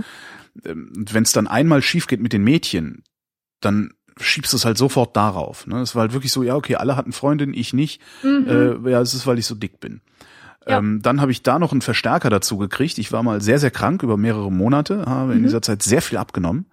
Ähm, hab äh, zum Schluss, ich glaube, bei 1,80 Meter irgendwie 83 Kilo gewogen oder sowas was äh, schlank ist ja? mhm. äh, und habe sofort eine Freundin gehabt danach. Ach was. Also sofort im Sinne von vier, fünf Monate oder sowas. Ja. Ne? Also aus der Klinik gekommen, alles ne, verheilt und bla und blub und hatte dann sofort eine Freundin, ähm, woraus ich dann einfach schließen musste, ich meine, ich das war 18, ist das ist Pubertät, ja. ja. Du ja. bildest dir zwar ein, du wärst erwachsen, aber da bist du mit 21 noch nicht. Äh, da muss, ich musste davon ausgehen, ah, das ist, weil ich äh, schlank, ne, kaum bist du schlank, kriegst du eine Frau. Mhm. So, und dieses Ding, das hat bei mir im Kopf bis äh, in dieses Jahrtausend gehalten. Ja. Und das ist schon wirklich bemerkenswert. Und äh, danach hatte ich dann zwar auch Freundinnen, ich hatte dann auch wieder zugenommen, weil ich natürlich nicht nicht wusste, wie wie sind die Werkzeuge, also wie äh, verhindere ich, dass ich wieder zunehme. Ähm, und auf einmal war es mit den Frauen vorbei. Ja, da war ich dick und es war mit den Frauen vorbei. Dass es dann noch ganz andere Parameter gab, dass ich ein unerträglicher Mensch war, ähm, dass ich äh, auch so viel gearbeitet habe, dass überhaupt keine Muße da gewesen wäre, mich mal um eine Frau zu kümmern und sei es nur zu, einen Erstkontakt herzustellen oder sowas. Ähm, das habe ich alles nicht gesehen und alles nicht, ja, ich habe es tatsächlich ja. nicht gesehen. Und ich, ich musste, meine, ich musste wirklich sowas wie 30 werden oder so. Hast 30? Ja, so ungefähr 30, Anfang 30, sagen wir mal, musste ich werden, um zu begreifen, dass es an was ganz anderem liegt. Na klar. Und jetzt habe ich auch keine Probleme mehr mit Frauen umzugehen, hatte ich Trotzdem vorher. Trotzdem würde ich sagen, dass es da äh, eine ganz klare Korrelation gab äh, nur das. Nee, die gab's nicht. Also ich bin, ich bin mittlerweile nein, sogar felsenfest davon überzeugt, dass meine erste Freundin auch meine erste Freundin gewesen wäre, wenn ich äh, noch die 30 Kilo mehr drauf gehabt hätte, die ich damals hatte. Okay, was, was ich aber sagen wollte, es liegt halt nicht am Gewicht, sondern an dem Selbstbild, an dem verbesserten Selbstbild, was man hat, wenn man meint, jetzt endlich okay zu sein. Ja. Ja, also es gibt Leute, ja. die können 180 Kilo wiegen ja. und die sind wunderschön und ja. haben eine ganz große Anziehungskraft. Genau. Weil sie damit okay sind, ja? ja, weil sie in Harmonie mit, mit diesem Aussehen sind. Genau, genau. Und, und deswegen ist es auch oft so, dass, dass Menschen abnehmen und dann plötzlich jemanden finden, aber das ist nicht, weil derjenige sie nie gesehen hätte, wenn sie ein bisschen dicker gewesen wären, sondern weil sie einfach was ganz anderes ausstrahlen. Richtig. Nämlich Zufriedenheit und Gelassenheit. Ja. Und das war damals halt auch. Und das war, ähm, wenn ich mir so dann so, also ich hatte dann auch noch lange Kontakt zu meiner ersten Freundin, kriege auch jetzt teilweise noch mit, was sie so macht. Ähm, und ich denk mir so, ja, nee, die hätte mich auch genommen. Die hat mich aus ganz anderen Gründen genommen. Ja. Ähm, das, äh, ja. Aber wie bringt man das 15-Jährigen bei? Auch noch mhm. aus Koblenz. Ach. ja. Die müssen selbst durch das finstere Tal. Könntest du jetzt mal Klickengeräusche machen, während ich ja. äh, vorlese, Klick, was die Klicke. Klick, Nein, nicht Klick. Klickgeräusche, sondern Klickengeräusche. was sind denn Klickengeräusche? Klickengeräusche sind sowas hier. Warte. Das, äh, das, äh, So. Ey, Marco, hör mal auf. Wir finden es unmöglich, wie sie den Lesern, die Probleme haben, antworten. Die Antworten lösen meistens nicht. Ach, Rebecca, ey! Die Antworten lösen meistens nicht die Probleme. Beispiel Mädchen 15 ist in einen Jungen verliebt, traut sich aber nicht, ihn anzusprechen, da sie so zu schüchtern ist. Antwort von Ihnen, sprich ihn doch nur an. Wir meinen, dass sie nur darauf aus sind, Leser zu fesseln und die Probleme bleiben dann doch ungelöst. Ja, das ist eine eine Problemschilderung, die mir total aus der Seele spricht. Das ist nämlich das Problem, was ich mit dieser Dr. Sommer Scheiße immer hatte. Nee, das ist was die schildern ist das Problem aller Probleme und das kann halt Dr. Sommer auch nicht lösen. das Problem aller okay. Probleme ist Motivation. Ja. Wie motiviert man andere oder sich selbst? Und das geht tatsächlich nur durch Aktion du, ne, wenn du schüchtern bist, zu schüchtern bist, eine Frau oder einen Jungen anzusprechen, wirst du so lange zu schüchtern bleiben, bis, bis du machst. es nicht mal ja. getan hast. Bis Natürlich. getan hast. Und das ist eben das Problem. Und ja, das ist das große Problem von Motivation. Ja. Und die denken halt, dass der Dr. Sommer so eine Art Zauberer ist, der genau. einfach nur mit dem Finger schnipsen muss und schon ist das Problem ja. aus der Dings. Aber ein anderes Problem ist tatsächlich, ähm, hatte ich halt immer mit Dr. Sommer, dass bestimmte Probleme aus kulturellen Gründen nicht gelöst werden können. Ähm, ich war immer sehr interessiert an Fragen, die das Verhältnis zu den Eltern betrafen. Ja. Meine Eltern sind zu streng, sowas. Mhm. Oder äh, was soll ich tun? Meine Eltern geben mir keine Privatsphäre oder so. Und da hieß es immer, red doch mit deinen Eltern darüber. Ja. In einer ganz normalen deutschen Familie mag das funktionieren. Ja, aber bei mir das kannst du vergessen. Der Pole zündet dann eher die Küche an. Nein, in, also weißt du, in Polen gab es diesen, dieses, äh, äh, diese Redewendung: Kinder und Fische haben keine Stimme. Ja. Und ähm, das gefällt mir. Ich gehe nach Polen. Das ist eh um die Ecke hier. ja, und das, weißt du, es mutete für meine Eltern damals, mutete es total fremdartig ja, an. Wenn dieses Kind plötzlich vor denen steht und irgendwelche Wünsche äußert oder ein Mitspracherecht anmeldet oder einen Schlüssel für sein Zimmer will, ja. Das ist eine kulturelle Zumutung, und, ist das ja, ja, klar. Ja, ganz genau. Und das kann ich heute aus der heutigen Perspektive, wenn ich mich da reinfühle, wo, äh, an welchem Ort die sich da befanden, ja, kann ich das total gut mit, äh, total gut nachvollziehen und verstehen. Ähm, aber mir hat sowas einfach sehr wenig geholfen, sowas zu hören, mhm. dass ich mal mit denen reden soll. Also im Gegenteil, es hat sogar Schaden angerichtet. Als ich mal mit meinen Eltern darüber woll äh, reden wollte, dass ich doch mit 14 Religion abwählen könnte, habe ich eine geknallt gekriegt. Krass. Ja, also da gab es kein Diskutieren und, und kein auf irgendwelche meine Rechte verweisen oder sowas. Ja, das war bei mir ein bisschen anders. Weil bei uns gab es dann auch Freistunden dafür. Heutzutage ist es ja auch nicht mehr so. Ja. Da machst du dann Ethikunterricht. Ja, Ethik. Mhm. Ähm, und, und war, ich, ich, ich habe Religion abgewählt und dann gab's Freistunde und ich was haben meine Eltern denn gesagt? Es würde mich nicht wundern, wenn mein Vater mir sogar noch zwei Mark in die Hand gedrückt hätte, damit ich mir einen Kaffee kaufen kann in der Freistunde. Ja. Aber ich weiß es nicht mehr. Ja, das ist, das hätte ich jetzt nicht gedacht. Haben deine Eltern es denn geschafft, sich über die Jahrzehnte jetzt ähm, zu verdeutschen, also einzudeutschen, zu Absolut, Assimilation? Natürlich, ja? klar, okay. total. Also, total, also über Assimilation. Ja gut, okay, ich sag Nachbarn das jetzt, anzeigen. Ich sag das jetzt, weil ich nett klingen will, so.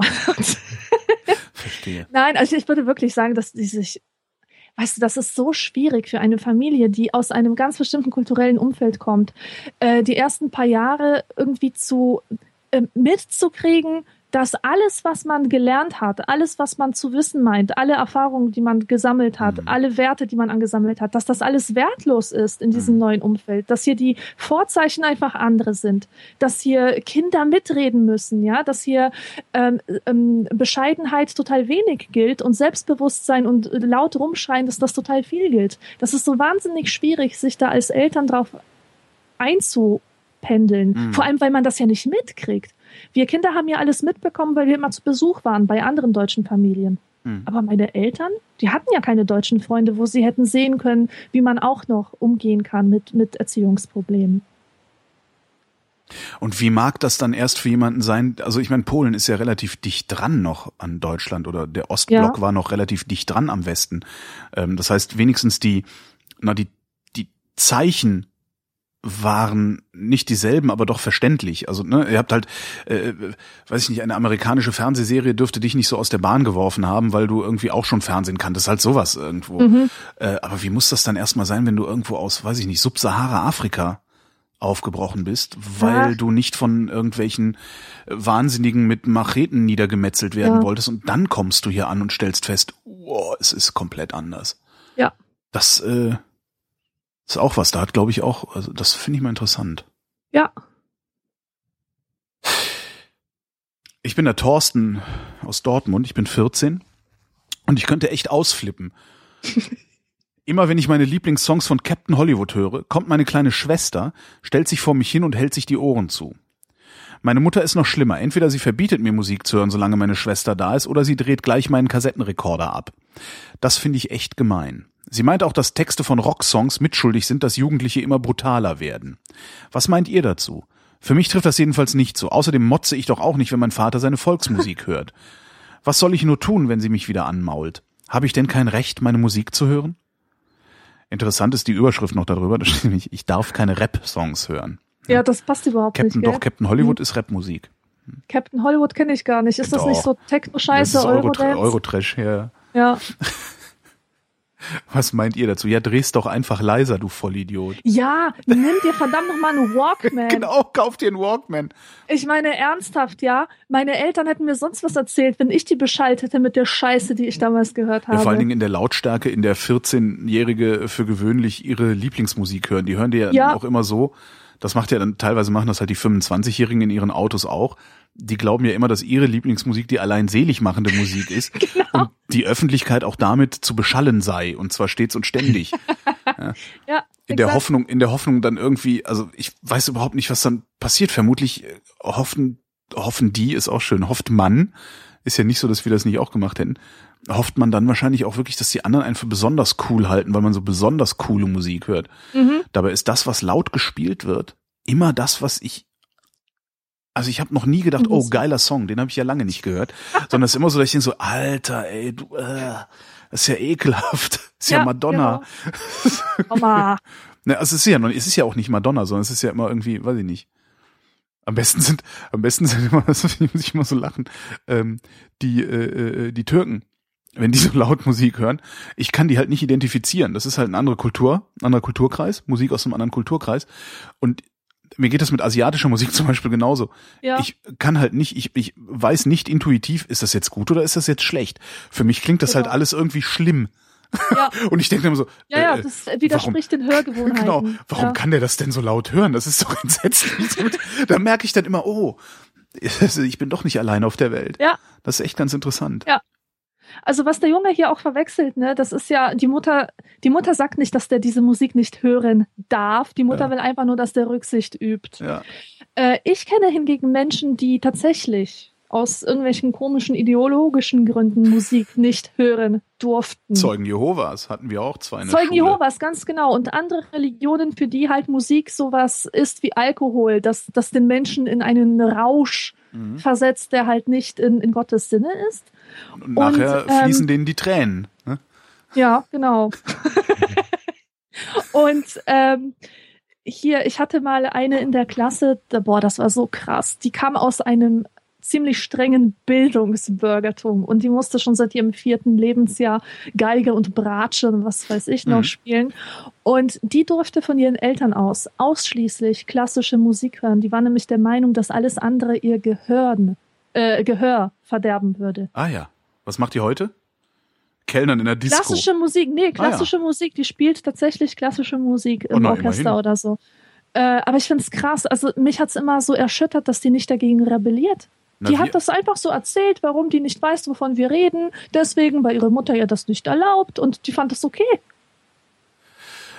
Wir hatten äh, wirklich Zeugen Jehovas bei uns. Die mhm. haben auch in der Siedlung gewohnt, in der wir uns äh, vornehmlich aufgehalten haben.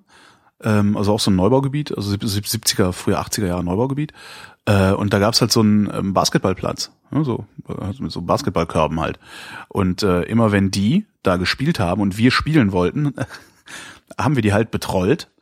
Sprich, äh, Freund von mir hat seinen, damals gab's ja in den 80ern hatten wir Ghetto Blaster. Ja? Mhm. Also echt fette Radiorekorder mit ne, Stereo und so. Ich weiß nicht, ob du die Dinger noch kennst. Also wirklich große Radiorekorder mit echt viel Bums. Und dann haben wir halt einen, einen unserer Ghetto-Blaster dabei gehabt. Hatten wir eh, weil wir immer Musik gehört haben.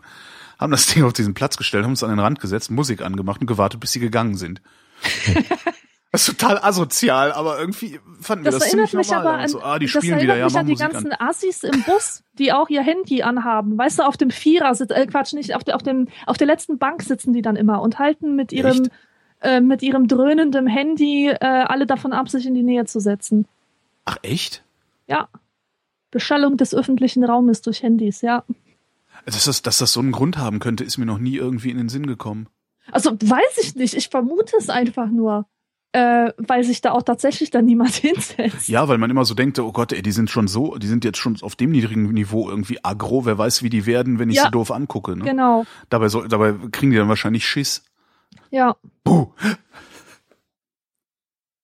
Heike, was ist denn dein Problem? Heike? Heike, Heike Karin, Heike? Verzeihung. Heike? Karin, Karin, Karin, genau. Seit einem Jahr habe ich einen sehr lieben Freund. Das ist auch so eine feststehende Formulierung, ne? Mhm, sehr, sehr lieber, lieber Freund. Freund. mit dem ich über alles reden kann. Doch als er mir vor einer Woche sagte, dass er schon seit etwa anderthalb Jahren Hasch raucht, dachte ich, dass nun alles aus sei. Ich ging sofort zu meiner Freundin, um mit ihr darüber zu reden. Diese aber meinte, ich sollte sofort mit ihm Schluss machen, weil sie gehört habe, dass ich, wenn ich ihn küsse, auch süchtig werden könne. Stimmt das? Ja, klar stimmt das. Man kriegt auch vom Küssen AIDS und wird schwanger. Mhm. mhm. Habe ich auch gehört. hab ich, genau, habe ich auch gehört. Das ist krass, oder? Ja. Das ist aber doch, das, das ist aber doch eine Fake-Frage, oder nicht? Nee, nee, das ist eine Denkst du, das ist eine, nee, ich meine, Fake-Frage im Sinne von, äh, kommt aus der Redaktion, um ein bisschen Aufklärungsarbeit zu hm. leisten? Ich weiß, ich weiß es nicht. Ich kann mir schon vorstellen, dass jemand so denkt. Weil man nimmt doch immer ganz wahnsinnig ernst, was die beste Freundin so sagt. Ja, du hast damals ja auch, das darf man auch nie vergessen, es gab damals überhaupt keine Möglichkeit, es zu überprüfen. Es gab halt kein Internet. Ja? Exakt. Und genau. äh, du, du warst halt auf dieses, du warst halt auf so so so ja Mundpropaganda im Grunde angewiesen. Und klar, ja. wenn einer gesagt hat, nee, davon kann man, davon wird man süchtig, eventuell das noch die Mutter gesagt hat. Und die Karin, die ist ja erst 14. Genau, wer ne? weiß, was die Zeugen Jehovas. Und ich weiß ja nicht, aber mein Drogenwissen mit 14 war wirklich sehr beschränkt. Und ich habe zum Beispiel Marihuana für eine harte Droge gehalten. Ich dachte, die, die Marihuana rauchen, das sind die, die irgendwie am Hauptbahnhof am, am mhm. Brunnen sitzen mit ihren komischen Skinny Jeans äh, und, und, und sich da Spritzen setzen. Ich habe, das ist, ist interessant, das ging mir ähnlich. Ich komme ja auch vom Land ähm, eigentlich äh, aus der Nähe Hollands. Das sollte eigentlich, also, mhm. also ne, da sollte man ja eigentlich aufgeklärt sein, aber gerade das scheint ich nicht gewesen sein. Ich habe meinen ersten Joint sehr spät geraucht, da war ich glaube ich 18. Ja. Ich habe mit 18 meinen ersten Joint geraucht und fand das eigentlich auch total cool. Und das war, da lag ich im Krankenhaus. So, war, vor dem Krankenhaus war dann so eine kleine, so eine, so, so, so eine Sitzgelegenheit, eine überdachte Sitzgelegenheit mit so einer Jesus irgendwie oder Marienfigur da drin und da sind wir dann halt rausgegangen und haben da was gekifft und danach waren wir, haben, hatten wir so gute Laune, dass sie uns aus dem Krankenhaus rausschmeißen wollten, weil wir die ganze Nacht, die ganze Nacht schreiend, lachend im Aufenthaltsbereich da gesessen haben.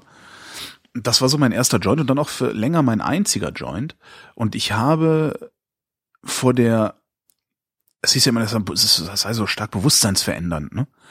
Ähm, und ich, ich habe vor diesem vor dieser Bewusstseinsveränderung so viel Respekt gehabt, dass ich das Koksen angefangen habe, bevor ich das Kiffen angefangen habe. Nein, echt? Ja. Ich hatte weniger Schiss vor Koks als vorm Kiffen. Das muss man sich mal vorstellen.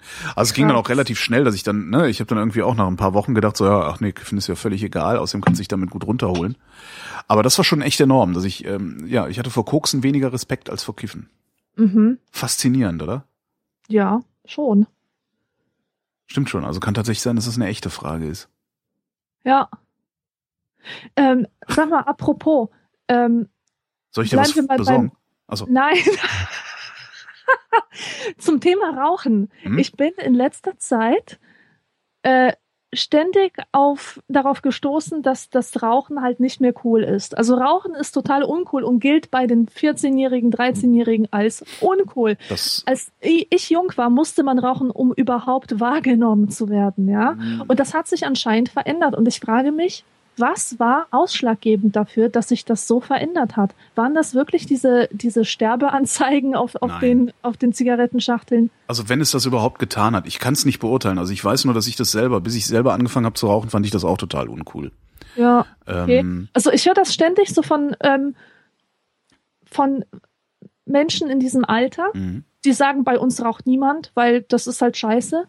Das Vielleicht halt. zwei ne? Leute. Ja, das ist äh, möglicherweise, also ich, was ich interessant finde, also ein Freund von mir ist, äh, macht handelt mit Möbeln und sowas und der ist oft in Italien unterwegs und der ist selber Raucher und der äh, erzählte, dass ähm, Rauchen in Italien zu so einem Unterschichtphänomen geworden ist. Mhm. Das Rauchen ist halt, das machen die Armen, die Dummen Ja. und die Assis, äh, äh, äh, so und vielleicht schwappt das langsam hier hin. Das ist halt einfach, es ist halt, es ist halt kein es ist halt kein Signal von Coolness oder Sexiness oder sonst was. Es ist halt, bäh, es stinkt, ist doof, kostet Geld, Ja. ergibt keinen Sinn. Vielleicht findet da tatsächlich so ein bisschen ein Bewusstseinswandel in der Gesellschaft Vielleicht, statt. Ist vielleicht ja ist auch die Art der Aufklärung anders geworden. Du hast ja mal diese Sendung gemacht mit dem Typen, ne, Ja. die so über ein paar Stunden, über drei Stunden ging. Und ähm, da hast du gesagt, als man euch früher so Lungenfilme gezeigt Genau. hat, äh, warst du sofort unter Stress, hast dir gedacht, Ja. erstmal eine rauchen, ja. Genau. ja vor Das allen ist Dingen genau das. Das ist ja, und wenn man, ich, ich finde, wenn man äh, das anders angeht, und vielleicht haben das die Biolehrer endlich mal gecheckt, wie sie es machen müssen, dass, dass sowas dann wirklich auch wirksam ist. ja. Und vielleicht verfängt auch die Zigarettenwerbung nicht mehr so gut. Könnte auch sein. Sie ist, also wir haben nicht mehr so viel Zigarettenwerbung. Die ist nicht so präsent, ja. die ist halt äh, im Wesentlichen, also sie ist stark zurückgedrängt, verschwunden ist sie ganz und gar nicht. Also vor allen Dingen diese, diese implizite äh, Tabakwerbung, also diese rauchende Menschen im Film. Ne, Ja. Das ist äh, nach wie vor vorhanden. Aber ähm, du wirst halt nicht mehr gerade so bombardiert und ähm, es, die Botschaften, die die Tabakwerbung macht, finde ich, haben sich auch verändert. Also die sind irgendwie, was ist es ist halt viel stärker so eine Lifestyle-Botschaft oder noch eine viel stärkere Lifestyle-Botschaft als früher, ähm, die aber gar nicht mehr so stark an die Zigaretten unmittelbar gekoppelt zu sein scheinen auf den Plakaten. Habe ich jedenfalls so das, das, das Gefühl, dass das mit den, da ist zwar die Zigarette mit abgebildet, aber äh, ja, es sieht nicht mehr so verführerisch aus, habe ich das. Ja. Vielleicht liegt es auch daran. Aber ich, was weiß ich denn? Ich, ich bin von Zigarettenwerbung nicht mehr verführbar. Von daher Ja. ist es eh schwer zu beurteilen. Gut so. Ja. In Frankreich äh, ist auch schon wieder Jahre her. Dann gab's in Frankreich haben sie ja äh, Tabakwerbung im öffentlichen Raum komplett verboten. Da dürfen noch nicht mal Zigarettenläden draußen dran schreiben, dass sie Zigaretten verkaufen. Ach was, Ja. ausgerechnet im Land von Liberté toujours. Ja, genau. Also die, die Freiheit, nachts noch mal raus zu müssen, um eine zu rauchen. ähm, da, äh, was war das? Was war, das war eine aberwitzige Zahl auch. Ich glaube, das ist äh, die die Erstkonsumenten von Zigaretten sind da irgendwie um, um die Hälfte zurückgegangen, einfach nur weil sie nicht mehr ständig damit konfrontiert werden. Mhm.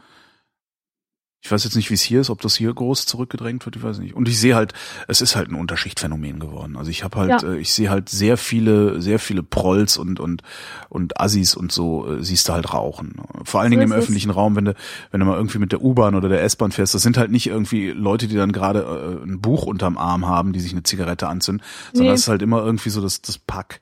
Das sind die Ärmsten der Ärmsten. Das sind so Leute, die so eine komische, schlaffe Cappy tragen und, und so moonwashed Jeans. Äh, weißt du, also richtig arme Schlucker. Die haben auch oft noch so eine halbe Bierflasche dabei. Ja. Und das ist halt so ein Bild, was du hier sehr oft siehst. Und da willst du halt auch nicht dazugehören. Also zu so Ja. einer, zu so einer Gruppe. Das ist dann auch nicht mal mehr so, das, also Douglas Coupland hat mal, das fand ich einen ganz witzigen Begriff, der hat mit dem Begriff des Recreational Slummings, ähm, irgendwie aufgeworfen in einem Mhm. seiner Bücher damals. Also, ne, dich, dich praktisch, äh, zu, zu, zu Entspannungszwecken unter, dir Unterschichtverhalten zu Entspannungszwecken überzuhelfen. Und das ist halt, das ist halt auch irgendwann auch nicht mehr cool. Ne? Das ist halt bei so einem Tattoo, ja, okay, da kannst du einen Ärmel runterkrempeln, dann geht's noch. Äh, aber irgendwie, man will ja auch, glaube ich, nicht einer von diesen fiesen Menschen sein, die da sitzen und auf dem Boden rotzen und das, Ja. da willst du nicht dazugehören. Ja. Und da wir ja davon leben als Gesellschaft, uns gegeneinander abzugrenzen, am besten immer nach unten, kann man das halt super benutzen als, als Zeichen, als Zeichen der unteren Schichten oder der Schicht mhm. unter dir selber. Egal ja. auf welcher du dich befindest oder glaubst dich zu befinden. Ja. Auf jeden Fall eine gute Entwicklung. Ja. Die Margit hat ja dieselben Probleme wie du. Ja. Ich schäme mich unheimlich für mein Zuhause und für meine Eltern. Sie ziehen sich so geschmacklos an und die Möbel sind schon sehr alt und nicht sehr stilvoll. In der Schule fühle ich mich sehr wohl, bin gut angezogen, selbstbewusst und anspruchsvoll. Aber zu Hause fühle ich mich einfach nicht wohl. Schlimm ist auch, dass ich bald Besuch von meiner französischen Brieffreundin bekomme. Ich weiß, es wird schrecklich werden, weil ich mich hier niemals wohlfühlen werde und mich auch nicht natürlich bewegen kann. Was soll ich bloß tun? Margit 15 aus Emmendingen. Älter werden und feststellen, dass es allen anderen genauso geht. Ja, Hast du dich, hast du dich arg für deine Eltern Ja, natürlich. Geschehen? Ich habe immer, wir, meine Eltern haben so eine so eine Schrankwand. Ja. ja. Und zwar nicht so dieses, so nicht so dieses äh, äh ostzonale Fliesentisch-Ding mit, weißt mhm. du, wo dann ja immer so nochmal so eine ich, geschwungene beleuchtete Vitrine in der Mitte ist und der Rest mhm. ist etwas niedriger, sondern es ist tatsächlich äh, eine komplette Wand. Ja. ja. Ähm, die war im, im ersten Haus meiner Eltern hat die auch tatsächlich die Wand komplett zugemacht. Ähm, in einem zweiten Haus nicht mehr. Und die ist halt so aus so einem dunklen Holz, was ist das, Kirsche, irgendwie eine dunkle Kirsche, weiß der Geier. Und ich fand das immer total schrecklich, assi, unterschichtig, äh, weiß ich nicht was. Und habe mich immer voll geschämt, wenn ich Besuch von meinen Freunden hatte. Weil mhm. ich immer dachte, so, boah, ey, das ist so peinlich, diese Wand, ey, boah, ekelhaft, ja. scheiße, schäbig. 15 Jahre später habe ich dann rausgekriegt, es ging allen so. Äh, also selbst die mit dem mit dem Siehst total schönen teuren antiken Bauernschrank, der da im Wohnzimmer stand, haben ja, auch so boah, dieses alte ja. Drecksteil, was meine Eltern da hingestellt haben. Wie sieht das denn aus? also ja, das sind halt alles so. Das ist finde ich auch das Schöne am Älterwerden, dass du merkst, wie all die Sachen, von denen du gedacht hast, dass sie schlimm wären, sich hinterher als gar nicht so schlimm rausstellen. Ja, Einzig ärgerliche ist, man hätte, man hätte das früher lernen können. Das hätte einem viel Kummer erspart. Oh ja. Bei mir, ich hatte immer das Problem, dass ich äh, so eine doppelte Scham empfunden habe. Und zwar habe ich mich geschämt vor meinen Freunden für meine Eltern mhm. und vor meinen Eltern für meine Freunde. Oh mein Gott. Und das immer gleichzeitig. Aber das, das ist ja ein Dilemma, da kommst du so ja gar nicht mehr schlimm. raus. Ja, ja, ganz genau. Ich habe mich einfach deswegen geschämt, weil ich wusste, dass so wie wir wohnen und so wie sich meine Eltern mir gegenüber verhalten oder so, was, was irgendwie Strenge oder sowas angeht, dass das ähm, andere, ähm, dass, dass andere unangenehm berührt sind davon. Deswegen habe ich mich geschämt, deswegen war es mir unangenehm. Und wiederum habe ich mich vor meinen Eltern dafür geschämt, dass meine Freunde so, so allzu, allzu ähm, selbstbewusst und frech daherkommen. Zu deutsch. ich, ja, ganz genau. Ich habe einfach befürchtet, dass, dass das für die ein einfach äh, ungezogenes Verhalten ist. Und das war es wahrscheinlich auch, ja.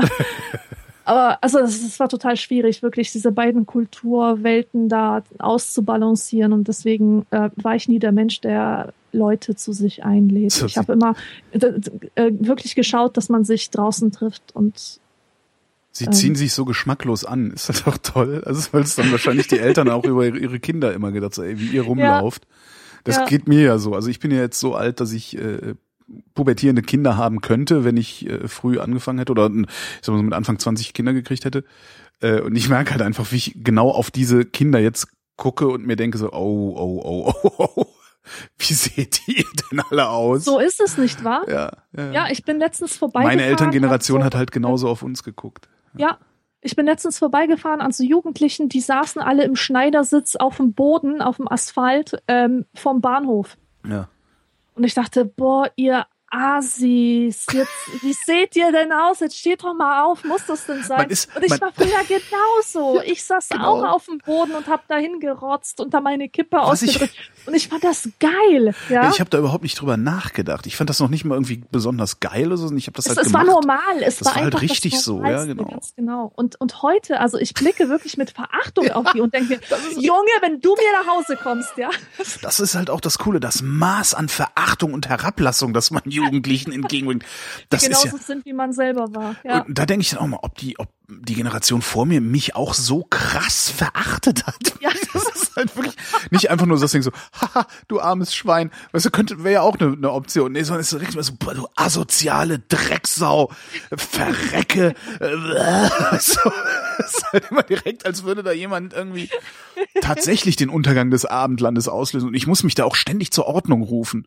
Ja. Also immer wenn ich so halbstarke, also pubertierende und halbstarke sehe, muss ich, ich, ich, habe immer so ein Korrektiv im Kopf, das mich nicht zu herablassend werden lässt. Ja. Obwohl ich das gerne würde und ich weiß man nicht. muss das immer bewusst anschalten, ne? Also, So, so, äh, direkt mal das Pfefferspray fest in den Griff nehmen, so, ah, wer weiß, ne? Und wenn er mich nicht angreift, dann kriegt das trotzdem in die Fresse, das soll ihm eine Lehre gewesen sein fürs nächste Mal. Ja, da wüsste ich, da wüsste ich echt gerne mal, ob das, ob, ob meine Eltern auch so waren. Also so fürchterlich verachtend. Ich komme aus Lünen und heiße Patrick. Es gibt übrigens, gab es nicht mal einen Radiomoderator, der Patrick Lünen heißt? weiß ich nicht. Ich meine, es hat mal einen Kollegen gegeben, der ist Patrick Lünen. Abends um 24 Uhr war noch ein sehr guter Western im Fernsehen, auf Super, oder? Ein Western. War noch ein sehr guter Western im Fernsehen, auf den ich mich eigentlich schon den ganzen Tag gefreut habe. Aber wie jedes Wochenende gingen meine Eltern schon sehr früh ins Bett und verboten mir deshalb diesen Film anzuschauen. Nun habe ich daran gedacht, mir einen eigenen Fernseher in meine Bude zu stellen. Dann kann ich gucken, wann ich will, denn meine Eltern schlafen oben und ich unten bei meiner Oma. Wie bringe ich meinen Eltern das mit dem Fernsehen bei? Die Frage müsste, glaube ich, lauten, wie bringt er seiner Oma das mit dem Fernsehen bei, wenn der unten bei seiner Oma schläft? Ja, ich vermute mal, die Oma würde ihm das Ding kaufen. Ne? Sagen, oh, ich hätte so gern einen eigenen Fernsehen, sagt die Oma, ja, hier nimm. Ja, stimmt. Ne? Weil die ist halt entspannter, Ja. weil die hat schon Kinder großgezogen. Ja. Und hat gemerkt, dass das Radio damals auch nicht der Untergang des Abendlandes war. Hattest Ähm, du einen eigenen Fernseher? Ja. ja äh, und hatte- seit, seit wann? Also ab welchem Alter? Mm, Ich glaube, so 14 müsste ich da gewesen sein. Ja, 14. Mit Ich meine, ich 14 wäre schon, 14 okay. gewesen. Und das war so ein, so ein relativ, äh, was heißt schäbig? Der war eigentlich, also heute hätte ich ihn noch gerne. Der war von Saba. Hm, ich. Ähm, so ein, so ein äh, kleiner, also ein Saba, ein portabler, ne? so ein tragbarer Fernseher von Saba Mhm. mit, ich glaube, auch so ein 34er oder wie viel Zentimeter dann das Bild, die Bild, Bilddiagonale war. Ähm, aber der hatte halt keine Stationstasten, sondern war so gebraucht gekauft auch. Ne? Ähm, Schwarz-Weiß-Fernseher mit so, der hat halt zwei so Drehknöpfe. Und der eine Drehknopf, da hast du dann irgendwie die einen Frequenzen, also VHF einstellen können. Und dann hast du noch einen anderen Drehknopf, mit dem konntest du dann UHF einstellen und da dann auch noch zwischen den Bändern umschalten. Der hat so Klack gemacht, wenn man den umgeschaltet hat, dieser Knopf. So Klack. Und dann hast du an so einem anderen Knopf geschraubt und äh, dann den Sender reingekriegt. Und den hatte ich ziemlich lange, diesen Fernseher. Also da war ich ein recht genügsames Kind. Also Mm, gab halt auch nur drei Programme. Ne? Ja, eben. Das, das ist halt Nee, das. vier, wir hatten vier, Verzeihung, wir hatten vier Programme. Wir haben ja in, in der Nähe von Köln, äh, bin ich groß geworden, ähm, und da, hat- da hat schon Rheinland-Pfalz reingestrahlt, also damals der Südwestfunk. Ähm, den konntest du empfangen, wenn du so eine zusätzliche Antenne aufs Dach gebaut hast, die in die richtige Richtung geguckt hat. Da konnte ich dann immer Südwestfunk gucken. Das heißt, wir hatten vier Programme, ARD, ZDF, West 3, also WDR und SWF. Mhm. Ja, da warst du in einer glücklichen Situation. Der- Denn äh, als ich in dem Alter war, gab es schon Viva und MTV. Oh. Und äh, das war ja 24-7 äh, Sachen, die Teenager interessieren, Ja. ja. Und da kann man ganz leicht in so ein Suchtverhalten rein. das glaube ich. Ich hatte mit 15 auch einen eigenen Fernseher im Zimmer und ich bin aus der Schule gekommen und habe bis 19 Uhr oder so Viva geschaut. Und ähm, das, weißt du, was für eine Wirkung Fernsehen hat, vor allem wenn es so verdummend ist, ja. Das hatte ich später aber auch. Ich hatte dann später auch einen Farbfernseher mit Fernbedienung. Da habe ich auch sehr viel Fernsehen geguckt. Ja. Vor allen Dingen als dann, äh, das war aber dann schon Mitte der 90er. Und nee, Mitte der, nee. Anfang der 90er. Da war ich gerade so, also kurz vorm Abi oder sowas müsste das gewesen sein. Da haben wir dann Satellitenschüssel, eine Satellitenschüssel dazu gekriegt. Und da habe ich echt sehr viel ferngesehen. Da lief das Ding auch die ganze Zeit im Hintergrund. Ähm, was eigentlich, was ich heute auch bedauere. Also Mhm. die Zeit, die ich da drauf geguckt habe, hätte ich gerne sinnvoller eingesetzt. ja. Weil ich habe da nicht wirklich was gelernt bei. Ja. ja. Ah, das lief immer, aber ich kann mich noch dran erinnern an Sendeschluss. Also vorher gab's halt Sendeschluss. Da wurde, Also fing um 17 Uhr, glaube ich, fing das Fernsehen an. Und irgendwann Stimmt, gegen Mitternacht war ja. Feierabend und dann gab's die Nacht ja. über Testbild. Ich kann mich noch dran erinnern, das erste Mal, dass ich überhaupt rund um die Uhr Fernsehen wahrgenommen habe, das war auch der Südwestfunk. Die haben dann nämlich auf einmal eine Nachtschleife in ihr drittes Programm eingeführt, die sich, ich glaube, alle 15 oder 20 Minuten wiederholt hat und einfach nur ein Ausblick auf den nächsten Tag war, glaube ich. Also Aufblick aufs Ausblick aufs Programm vom nächsten Tag und dann irgendwie so ein paar Animationen dazwischen oder so, so Comic-Geschichten. Schön. Ja. Ja, man musste sich halt irgendwie anders beschäftigen. Ne? Du wusstest halt nicht, äh, dass da, als, als es dann rund um die Uhr Programm gab, wusstest halt, es ist immer was. Also du konntest dich darauf verlassen, dass du mit irgendwas berieselt und bedudelt wirst und äh, inaktiv bleiben kannst. Ja. Heute haben wir das Internet. Krass. Ist ein Knutschfleck krebserregend? Als ich meiner Freundin zuletzt einen Knutschfleck machte und wir zu ihr fuhren, sah ihre Mutter den Knutschfleck. Sie fing direkt an zu motzen und sagte, er sieht nicht gut aus, er macht einen schlechten Eindruck und er ist krebserregend. Nun wollen wir wissen, ob das stimmt, was die Mutter meiner Freundin meint. Sagt Markus aus der Schweiz. Knutschfleck, ne? Das ist ja auch sowas, was ich nicht verstehe. Hämatom. Ja. Zärtlichkeitshämatom. Hm? Also Wahnsinn. Als ich in der siebten oder nee, in der achten muss das gewesen sein, war, da waren äh, Knutschflecken plötzlich ganz modern. Und das Coole daran war, dass man sie ganz einfach vortäuschen konnte. Also jetzt nicht, indem man sie sich selber machte, sondern indem man einfach ein Halstuch trug. Äh, es gab Ach ja, so. es gab ja so zwei Arten, einen Bandana zu binden.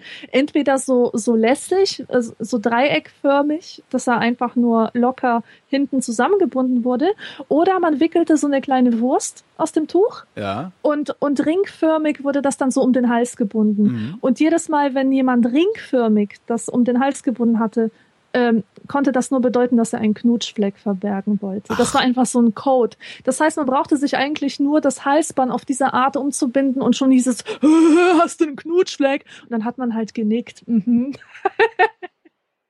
ich kann mich also an Knutschflecken kann ich mich gar nicht mehr richtig, wirklich erinnern. Dass es das gab, ja, also, aber hatte ich jemals einen? Wahrscheinlich nicht.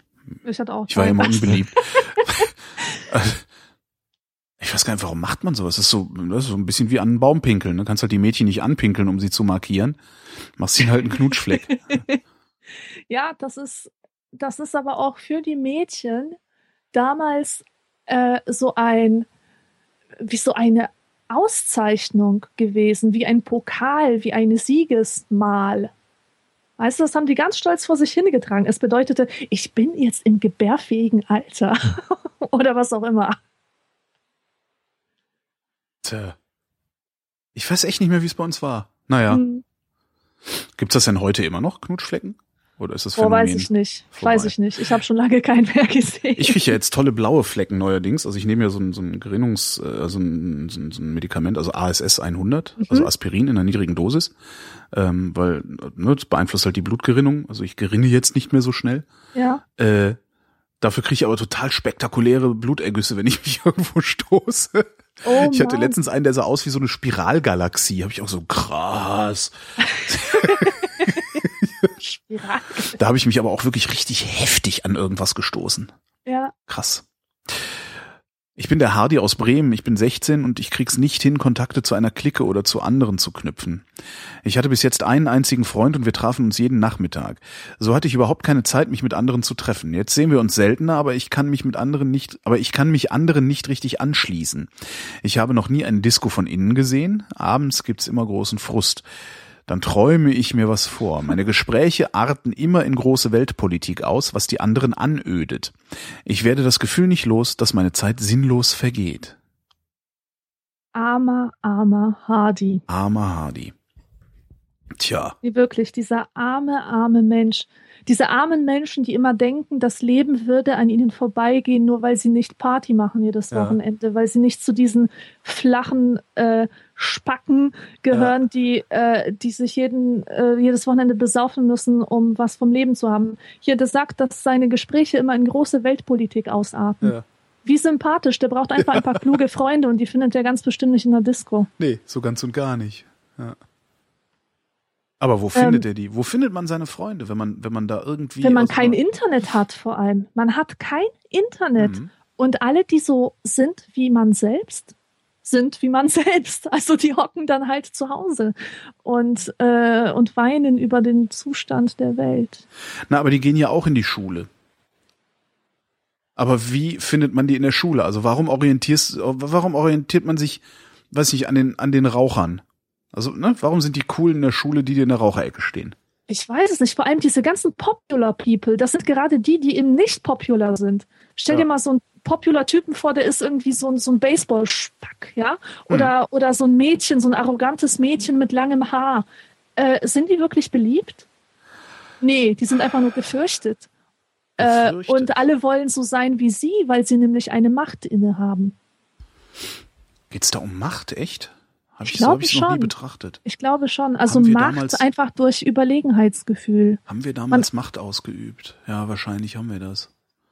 Ich meine, die beliebt. Ich war in der Raucherecke, ne? Also darum, ich über, überlege jetzt. Ich, ich war auch in der Raucherecke, aber ich glaube, die Raucherecke, die war noch äh, das Rauchen an sich das Rauchen an sich war ja eher so ein Gleichmacher. Das hat die Menschen so zueinander gezogen, ja. Äh, hat auch Kontakte erleichtert. Es gab aber noch andere Sachen, wie zum Beispiel das Tragen von Markenklamotten oder außergewöhnliche Schönheit, Attraktivität, Begehrtheit. Ja. Das waren solche Sachen, die, die viel mehr dazu beitrugen, die Jugend zu spalten in die ja. coolen und die uncoolen und äh, die, die was zu sagen haben, hatten mhm. und die, die nichts zu sagen hatten.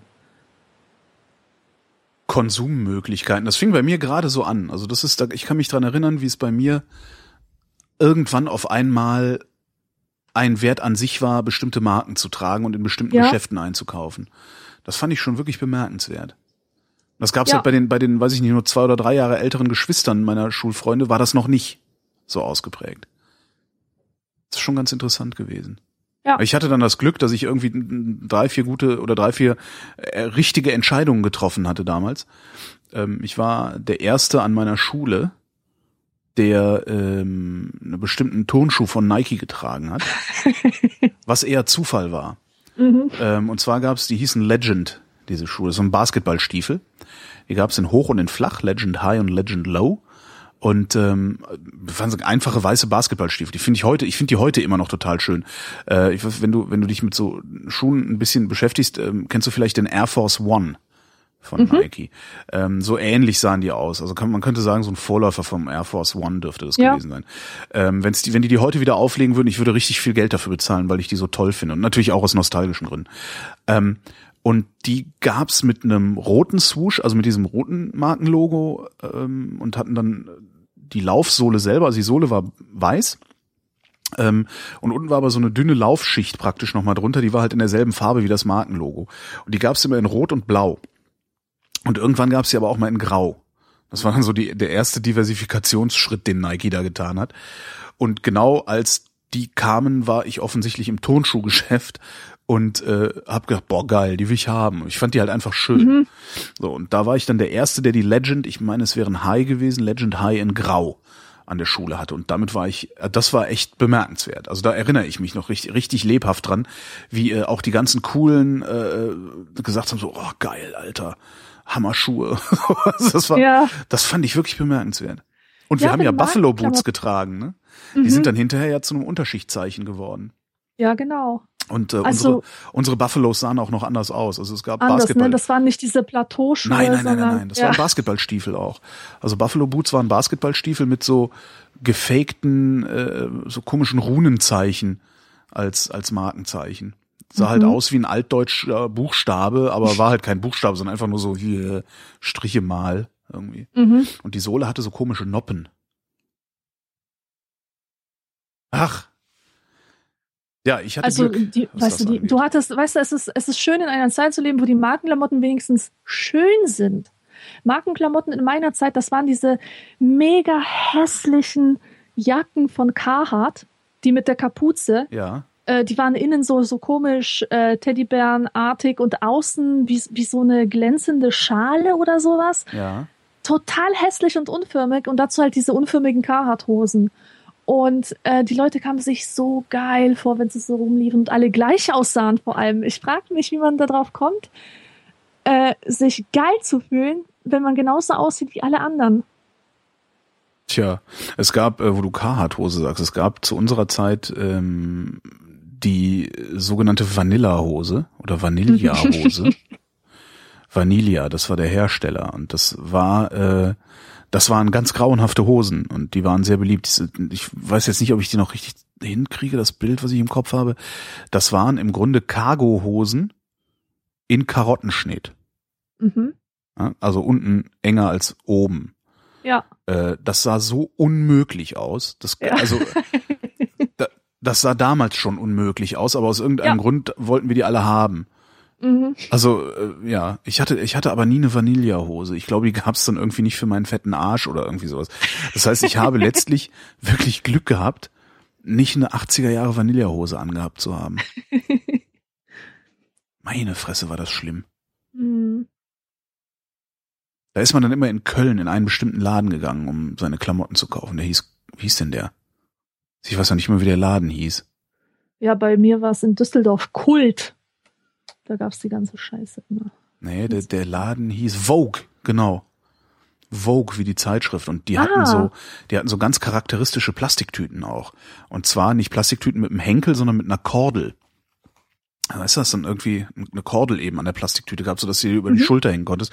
Die waren Ja. so ganz bunt äh, und, und, und irgendwie bedruckt. Und dann warst du halt auch immer total der King, wenn du so eine so eine Vogue-Tüte hattest, äh, wo du dann deine Schulsachen drin hattest. Weil das war zu unserer Oh Zeit auch noch modern. Keine, äh, also eine Zeit lang hatten wir dann Aktenkoffer, aber das haben wir dann irgendwann aufgehört. Und dann bist du halt irgendwann nur noch mit so einer Plastiktüte äh, gegangen, wo so drei Hefte drin waren oder sowas. Mhm. Einfach auch um deine Respektlosigkeit dem System gegenüber zum Ausdruck zu bringen. Und so. Ja. Tja, tja, tja. Ja, aber wie kriegt der Hardy denn jetzt Freunde? Wie findet man denn Freunde? Warte aufs Internet. Genau, warte einfach aufs Internet. So lange kann das nicht mehr dauern, Hardy. Und solange lest Bücher. Ich meine, ein Mensch, bei dem jedes Gespräch in Weltpolitik ausartet, hat bestimmt genug in seinem Kopf, um sich mit sich selber zu und gut zu unterhalten. ja, ja, ne? Glaube ich. Aber Ähm. er findet's halt falsch. Er findet es falsch, weil ihm seine Umwelt vorspiegelt, dass es falsch ist. Und ich kenne dieses Problem. Ich hatte noch mit 25 hatte ich noch das Gefühl, dass das Leben an mir vorbeizieht, weil ich ständig im Bett liege und, und Bücher lese. Ah. War aber nicht so. Das Leben zog an mir vorbei, wenn ich mal auf eine Party ging und, und festgestellt habe, da ist niemand, mit dem ich mich unterhalten kann und das ist viel zu laut und viel zu stinkig und, äh, und so. Hm. Also es brauchte unglaublich viel Zeit, bis man akzeptiert, dass die eigene Art wahrzunehmen und zu fühlen okay ist, auch wenn sie von, von der Mehrheit oder von der gefühlten Mehrheit abweicht. Ja. Das ist ja auch das Schlimme, ne? Man sieht ja immer nur die, äh, die nach außen hin auffallen. Und die hält man dann für das Maß der Dinge. Mhm. Die anderen, die irgendwie still in ihrem Zimmer sitzen, die sind ja unsichtbar. Mhm. Ah, gut, dass das das Internet gibt. Ich weiß nicht, manchmal denke ich, hm. also mir ging's halt immer gut. Also mir ging's auch ohne Internet gut. Das heißt, Ja. äh, ich habe das dafür nicht gebraucht. So. Ja, Du bist halt so ein Geselliger, ne? ja ich bin so ein ganz geselliger Typ. Ja. Ein So ein Kumpeltyp. herzlicher so ein Kumpeltyp. Kumpeltyp, Ja. genau. ja, lass mal zur, zur letzten Frage kommen. Weil Nun, nur Zeit gut, nur auch, gut. äh, Nun denn, abläuft. nun denn, Isabel. Isabel 13 aus Hanau. Vater ist okay, aber Mutter. Mutter. Ich habe ein Problem. Mein Vater ist okay, doch mit meiner Mutter habe ich Schwierigkeiten. Gestern sagte ich, Papa, kann ich heute Gary Cooper im dritten Programm sehen bis 22.30 Uhr? Er meinte, ja, meinetwegen. Mutter, kommt überhaupt nicht in Frage. Du musst morgen früh in die Schule, außerdem bist du ja erst in der achten Klasse. Ist das nicht gemein? Das Ergebnis, ich durfte den Film nicht sehen. Ein anderes Mal ging es so. Ich, Mama, lässt du mir mal fünf Mark? Du kannst sie von meinem Taschengeld abziehen. Ich bin gerade blank. Mutter? Nein, du musst lernen, mit Geld zu wirtschaften. Vater? Hier, da hast du fünf Mark. Was soll ich jetzt tun? Meine Eltern sind so verschieden, aber mit meiner Mutter habe ich mich jeden Tag in den Haaren, mit meinem Vater fast nie. Ja, weil dein Vater nämlich den ganzen Tag arbeiten ist. Und wenn der dich dann ab und zu mal sieht, die dreimal in der Woche für eine halbe Stunde, ist er so froh, dass er dir jeden Wunsch erfüllt. Ja, Ne? würde ich auch sagen. So war das bei uns auch. Meine Mutter ist halt den ganzen Tag mein, war die mir ausgesetzt. Ja, Meine Mutter war mir halt den ganzen Tag ausgesetzt und äh, hat halt gesehen, äh, wie entwickle ich mich und wie steuert man da möglicherweise genau, irgendwo hin oder genau. irgendwo gegen. Und mein Vater hat das ja auch nie mitgekriegt. Der ist so, ja klar, ja. hier, nimm. Das geht das dem Jungen nicht immer. Ja. Ich war jedes, ich war immer so froh, dass meine, dass, ich habe da dasselbe Problem in Anführungsstrichen wie die Isabel gehabt. Ähm, was Geld zum Beispiel angeht. Meine Mutter war immer extrem geizig und mein Vater mehr freigebiger, ja. Mhm. Und es, es war einfach schön, wenn ich wusste, ich kann mal zu Papa gehen und sagen, hast du mal fünf Mark und ich habe die immer bekommen. Ohne, ohne zu murksen, ohne dass ich irgendwie sagen musste, wofür ich es plane auszugeben oder mhm. so. Ähm, fand ich super. Und dadurch, dass die Mutter immer so bös war, konnte ich auch wertschätzen, wie toll das war, jemand zu haben, der, der so ein bisschen großzügiger war. Aha. Das ist ja, ich habe das als als äh, Kind äh, nie reflektiert. Da bin ich, das hat viele Jahre gedauert, bis ich äh, überhaupt mal dahinter gekommen bin, wie meine Eltern bestimmte Dinge gemeint haben und wie so die Konstellationen auch waren in der ja, Familie ja. Und, hm. und, so. Da musste ich 30 werden oder sowas. Ja. Also das hat echt man, extrem. Man hat ja, man, man, hat ja als Kind und als Jugendlicher und natürlich auch als Erwachsener ständig ähm, diese Illusion, dass das Leben der Eltern sich nur um einen selber dreht. Ja.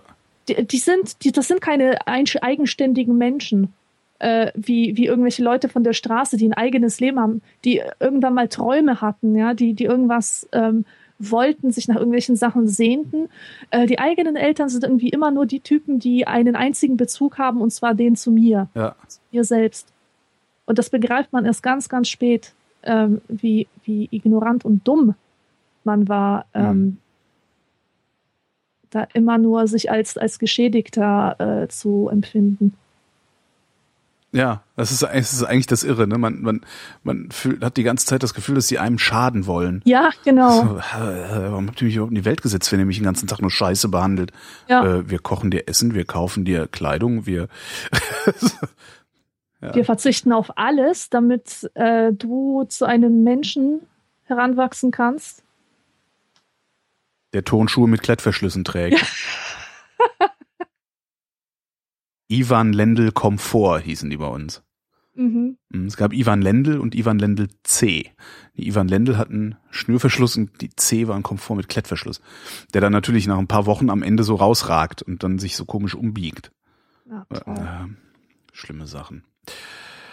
Zum Schluss die obligatorische Höflichkeitsfrage von Leisure, 17 aus Spandau-Hakenfelde. Wie geht's uns denn heute? Mir geht's heute ausgesprochen gut. Ich bin froh, dass der September jetzt losgeht, äh, dass ich wieder Zeit habe für Podcasts, für die Vrindheit und für trockene Bücher, die jetzt auch wieder kommen, ah. ab nächster Woche. Und äh, ja, überhaupt geil. Herbst ist da. Herbst ist meine Lieblingsjahreszeit. Es wird Herbst endlich toll, ja. kühler, das Licht wird weich und äh, Spaziergänge sind wieder erträglich. Man schwitzt nicht mehr so, muss sich nicht ständig vor den Ventilator hocken. Das, das ist toll. Ich fühle mich gut. Ja, ich mich auch. Das Einzige, woran ich worüber ich klagen kann, ist, ich habe irgendwie Kennst du das manchmal? Also es fühlt sich an wie so eine, wie, wie nennt man, wie so ein Pickelchen in der Nase, also irgendwie so eine Entzündung in der Nase so vorne dran. Das habe ich gerade und das geht mir so maximal auf den Keks. Kennst du von Bepanthen die Augen-Nasensalbe? Ja. Aber die habe ich gerade nicht da. Ja, ja, okay. die habe ich aber gerade nicht da. Und ich würde mir das da gerne draufschwimmen. Also es ist also total unangenehm. Ja. Und immer komme ich dagegen und sowas, ne? Weil natürlich, ja. wenn es irgendwo juckt oder brennt oder sonst was macht, packst du auch ständig hin. Ja. Und das tut dann nur noch mehr weh. Naja. Aber solange das das Einzige ist, worüber wir klagen können, ist doch eigentlich alles in Ordnung. Ja. Ja. Und Herbst finde ich auch gut. Das einzige Doofe am Herbst ist der Wind. Äh, also Fahrradfahren im Herbst bei Wind. Also es ist halt Gegenwind ist halt manchmal so frustrierend. Mhm. Du fährst halt im kleinsten Gang äh, oder im, im größten Gang, äh, nee, wie sagt man denn, im kleinsten oder im größten? Naja, mit der, ne, also mit dem leichtesten Gang, trampelst dich doof und kommst überhaupt nicht von der Stelle. Also das ist, das ist mir neulich echt mal passiert, dass ich wirklich dachte, ich, was mache ich hier? Ich bin dann abgestiegen und habe geschoben, weil ich das Gefühl hatte, beim Schieben besser vorwärts zu kommen. Ja. Naja. First World Problems. Ähm, Alexandra, wir sprechen uns noch, würde ich mal denken. Wir sprechen uns, mein Junge. Und äh, Publikum, wir danken für die Aufmerksamkeit. Tschüss.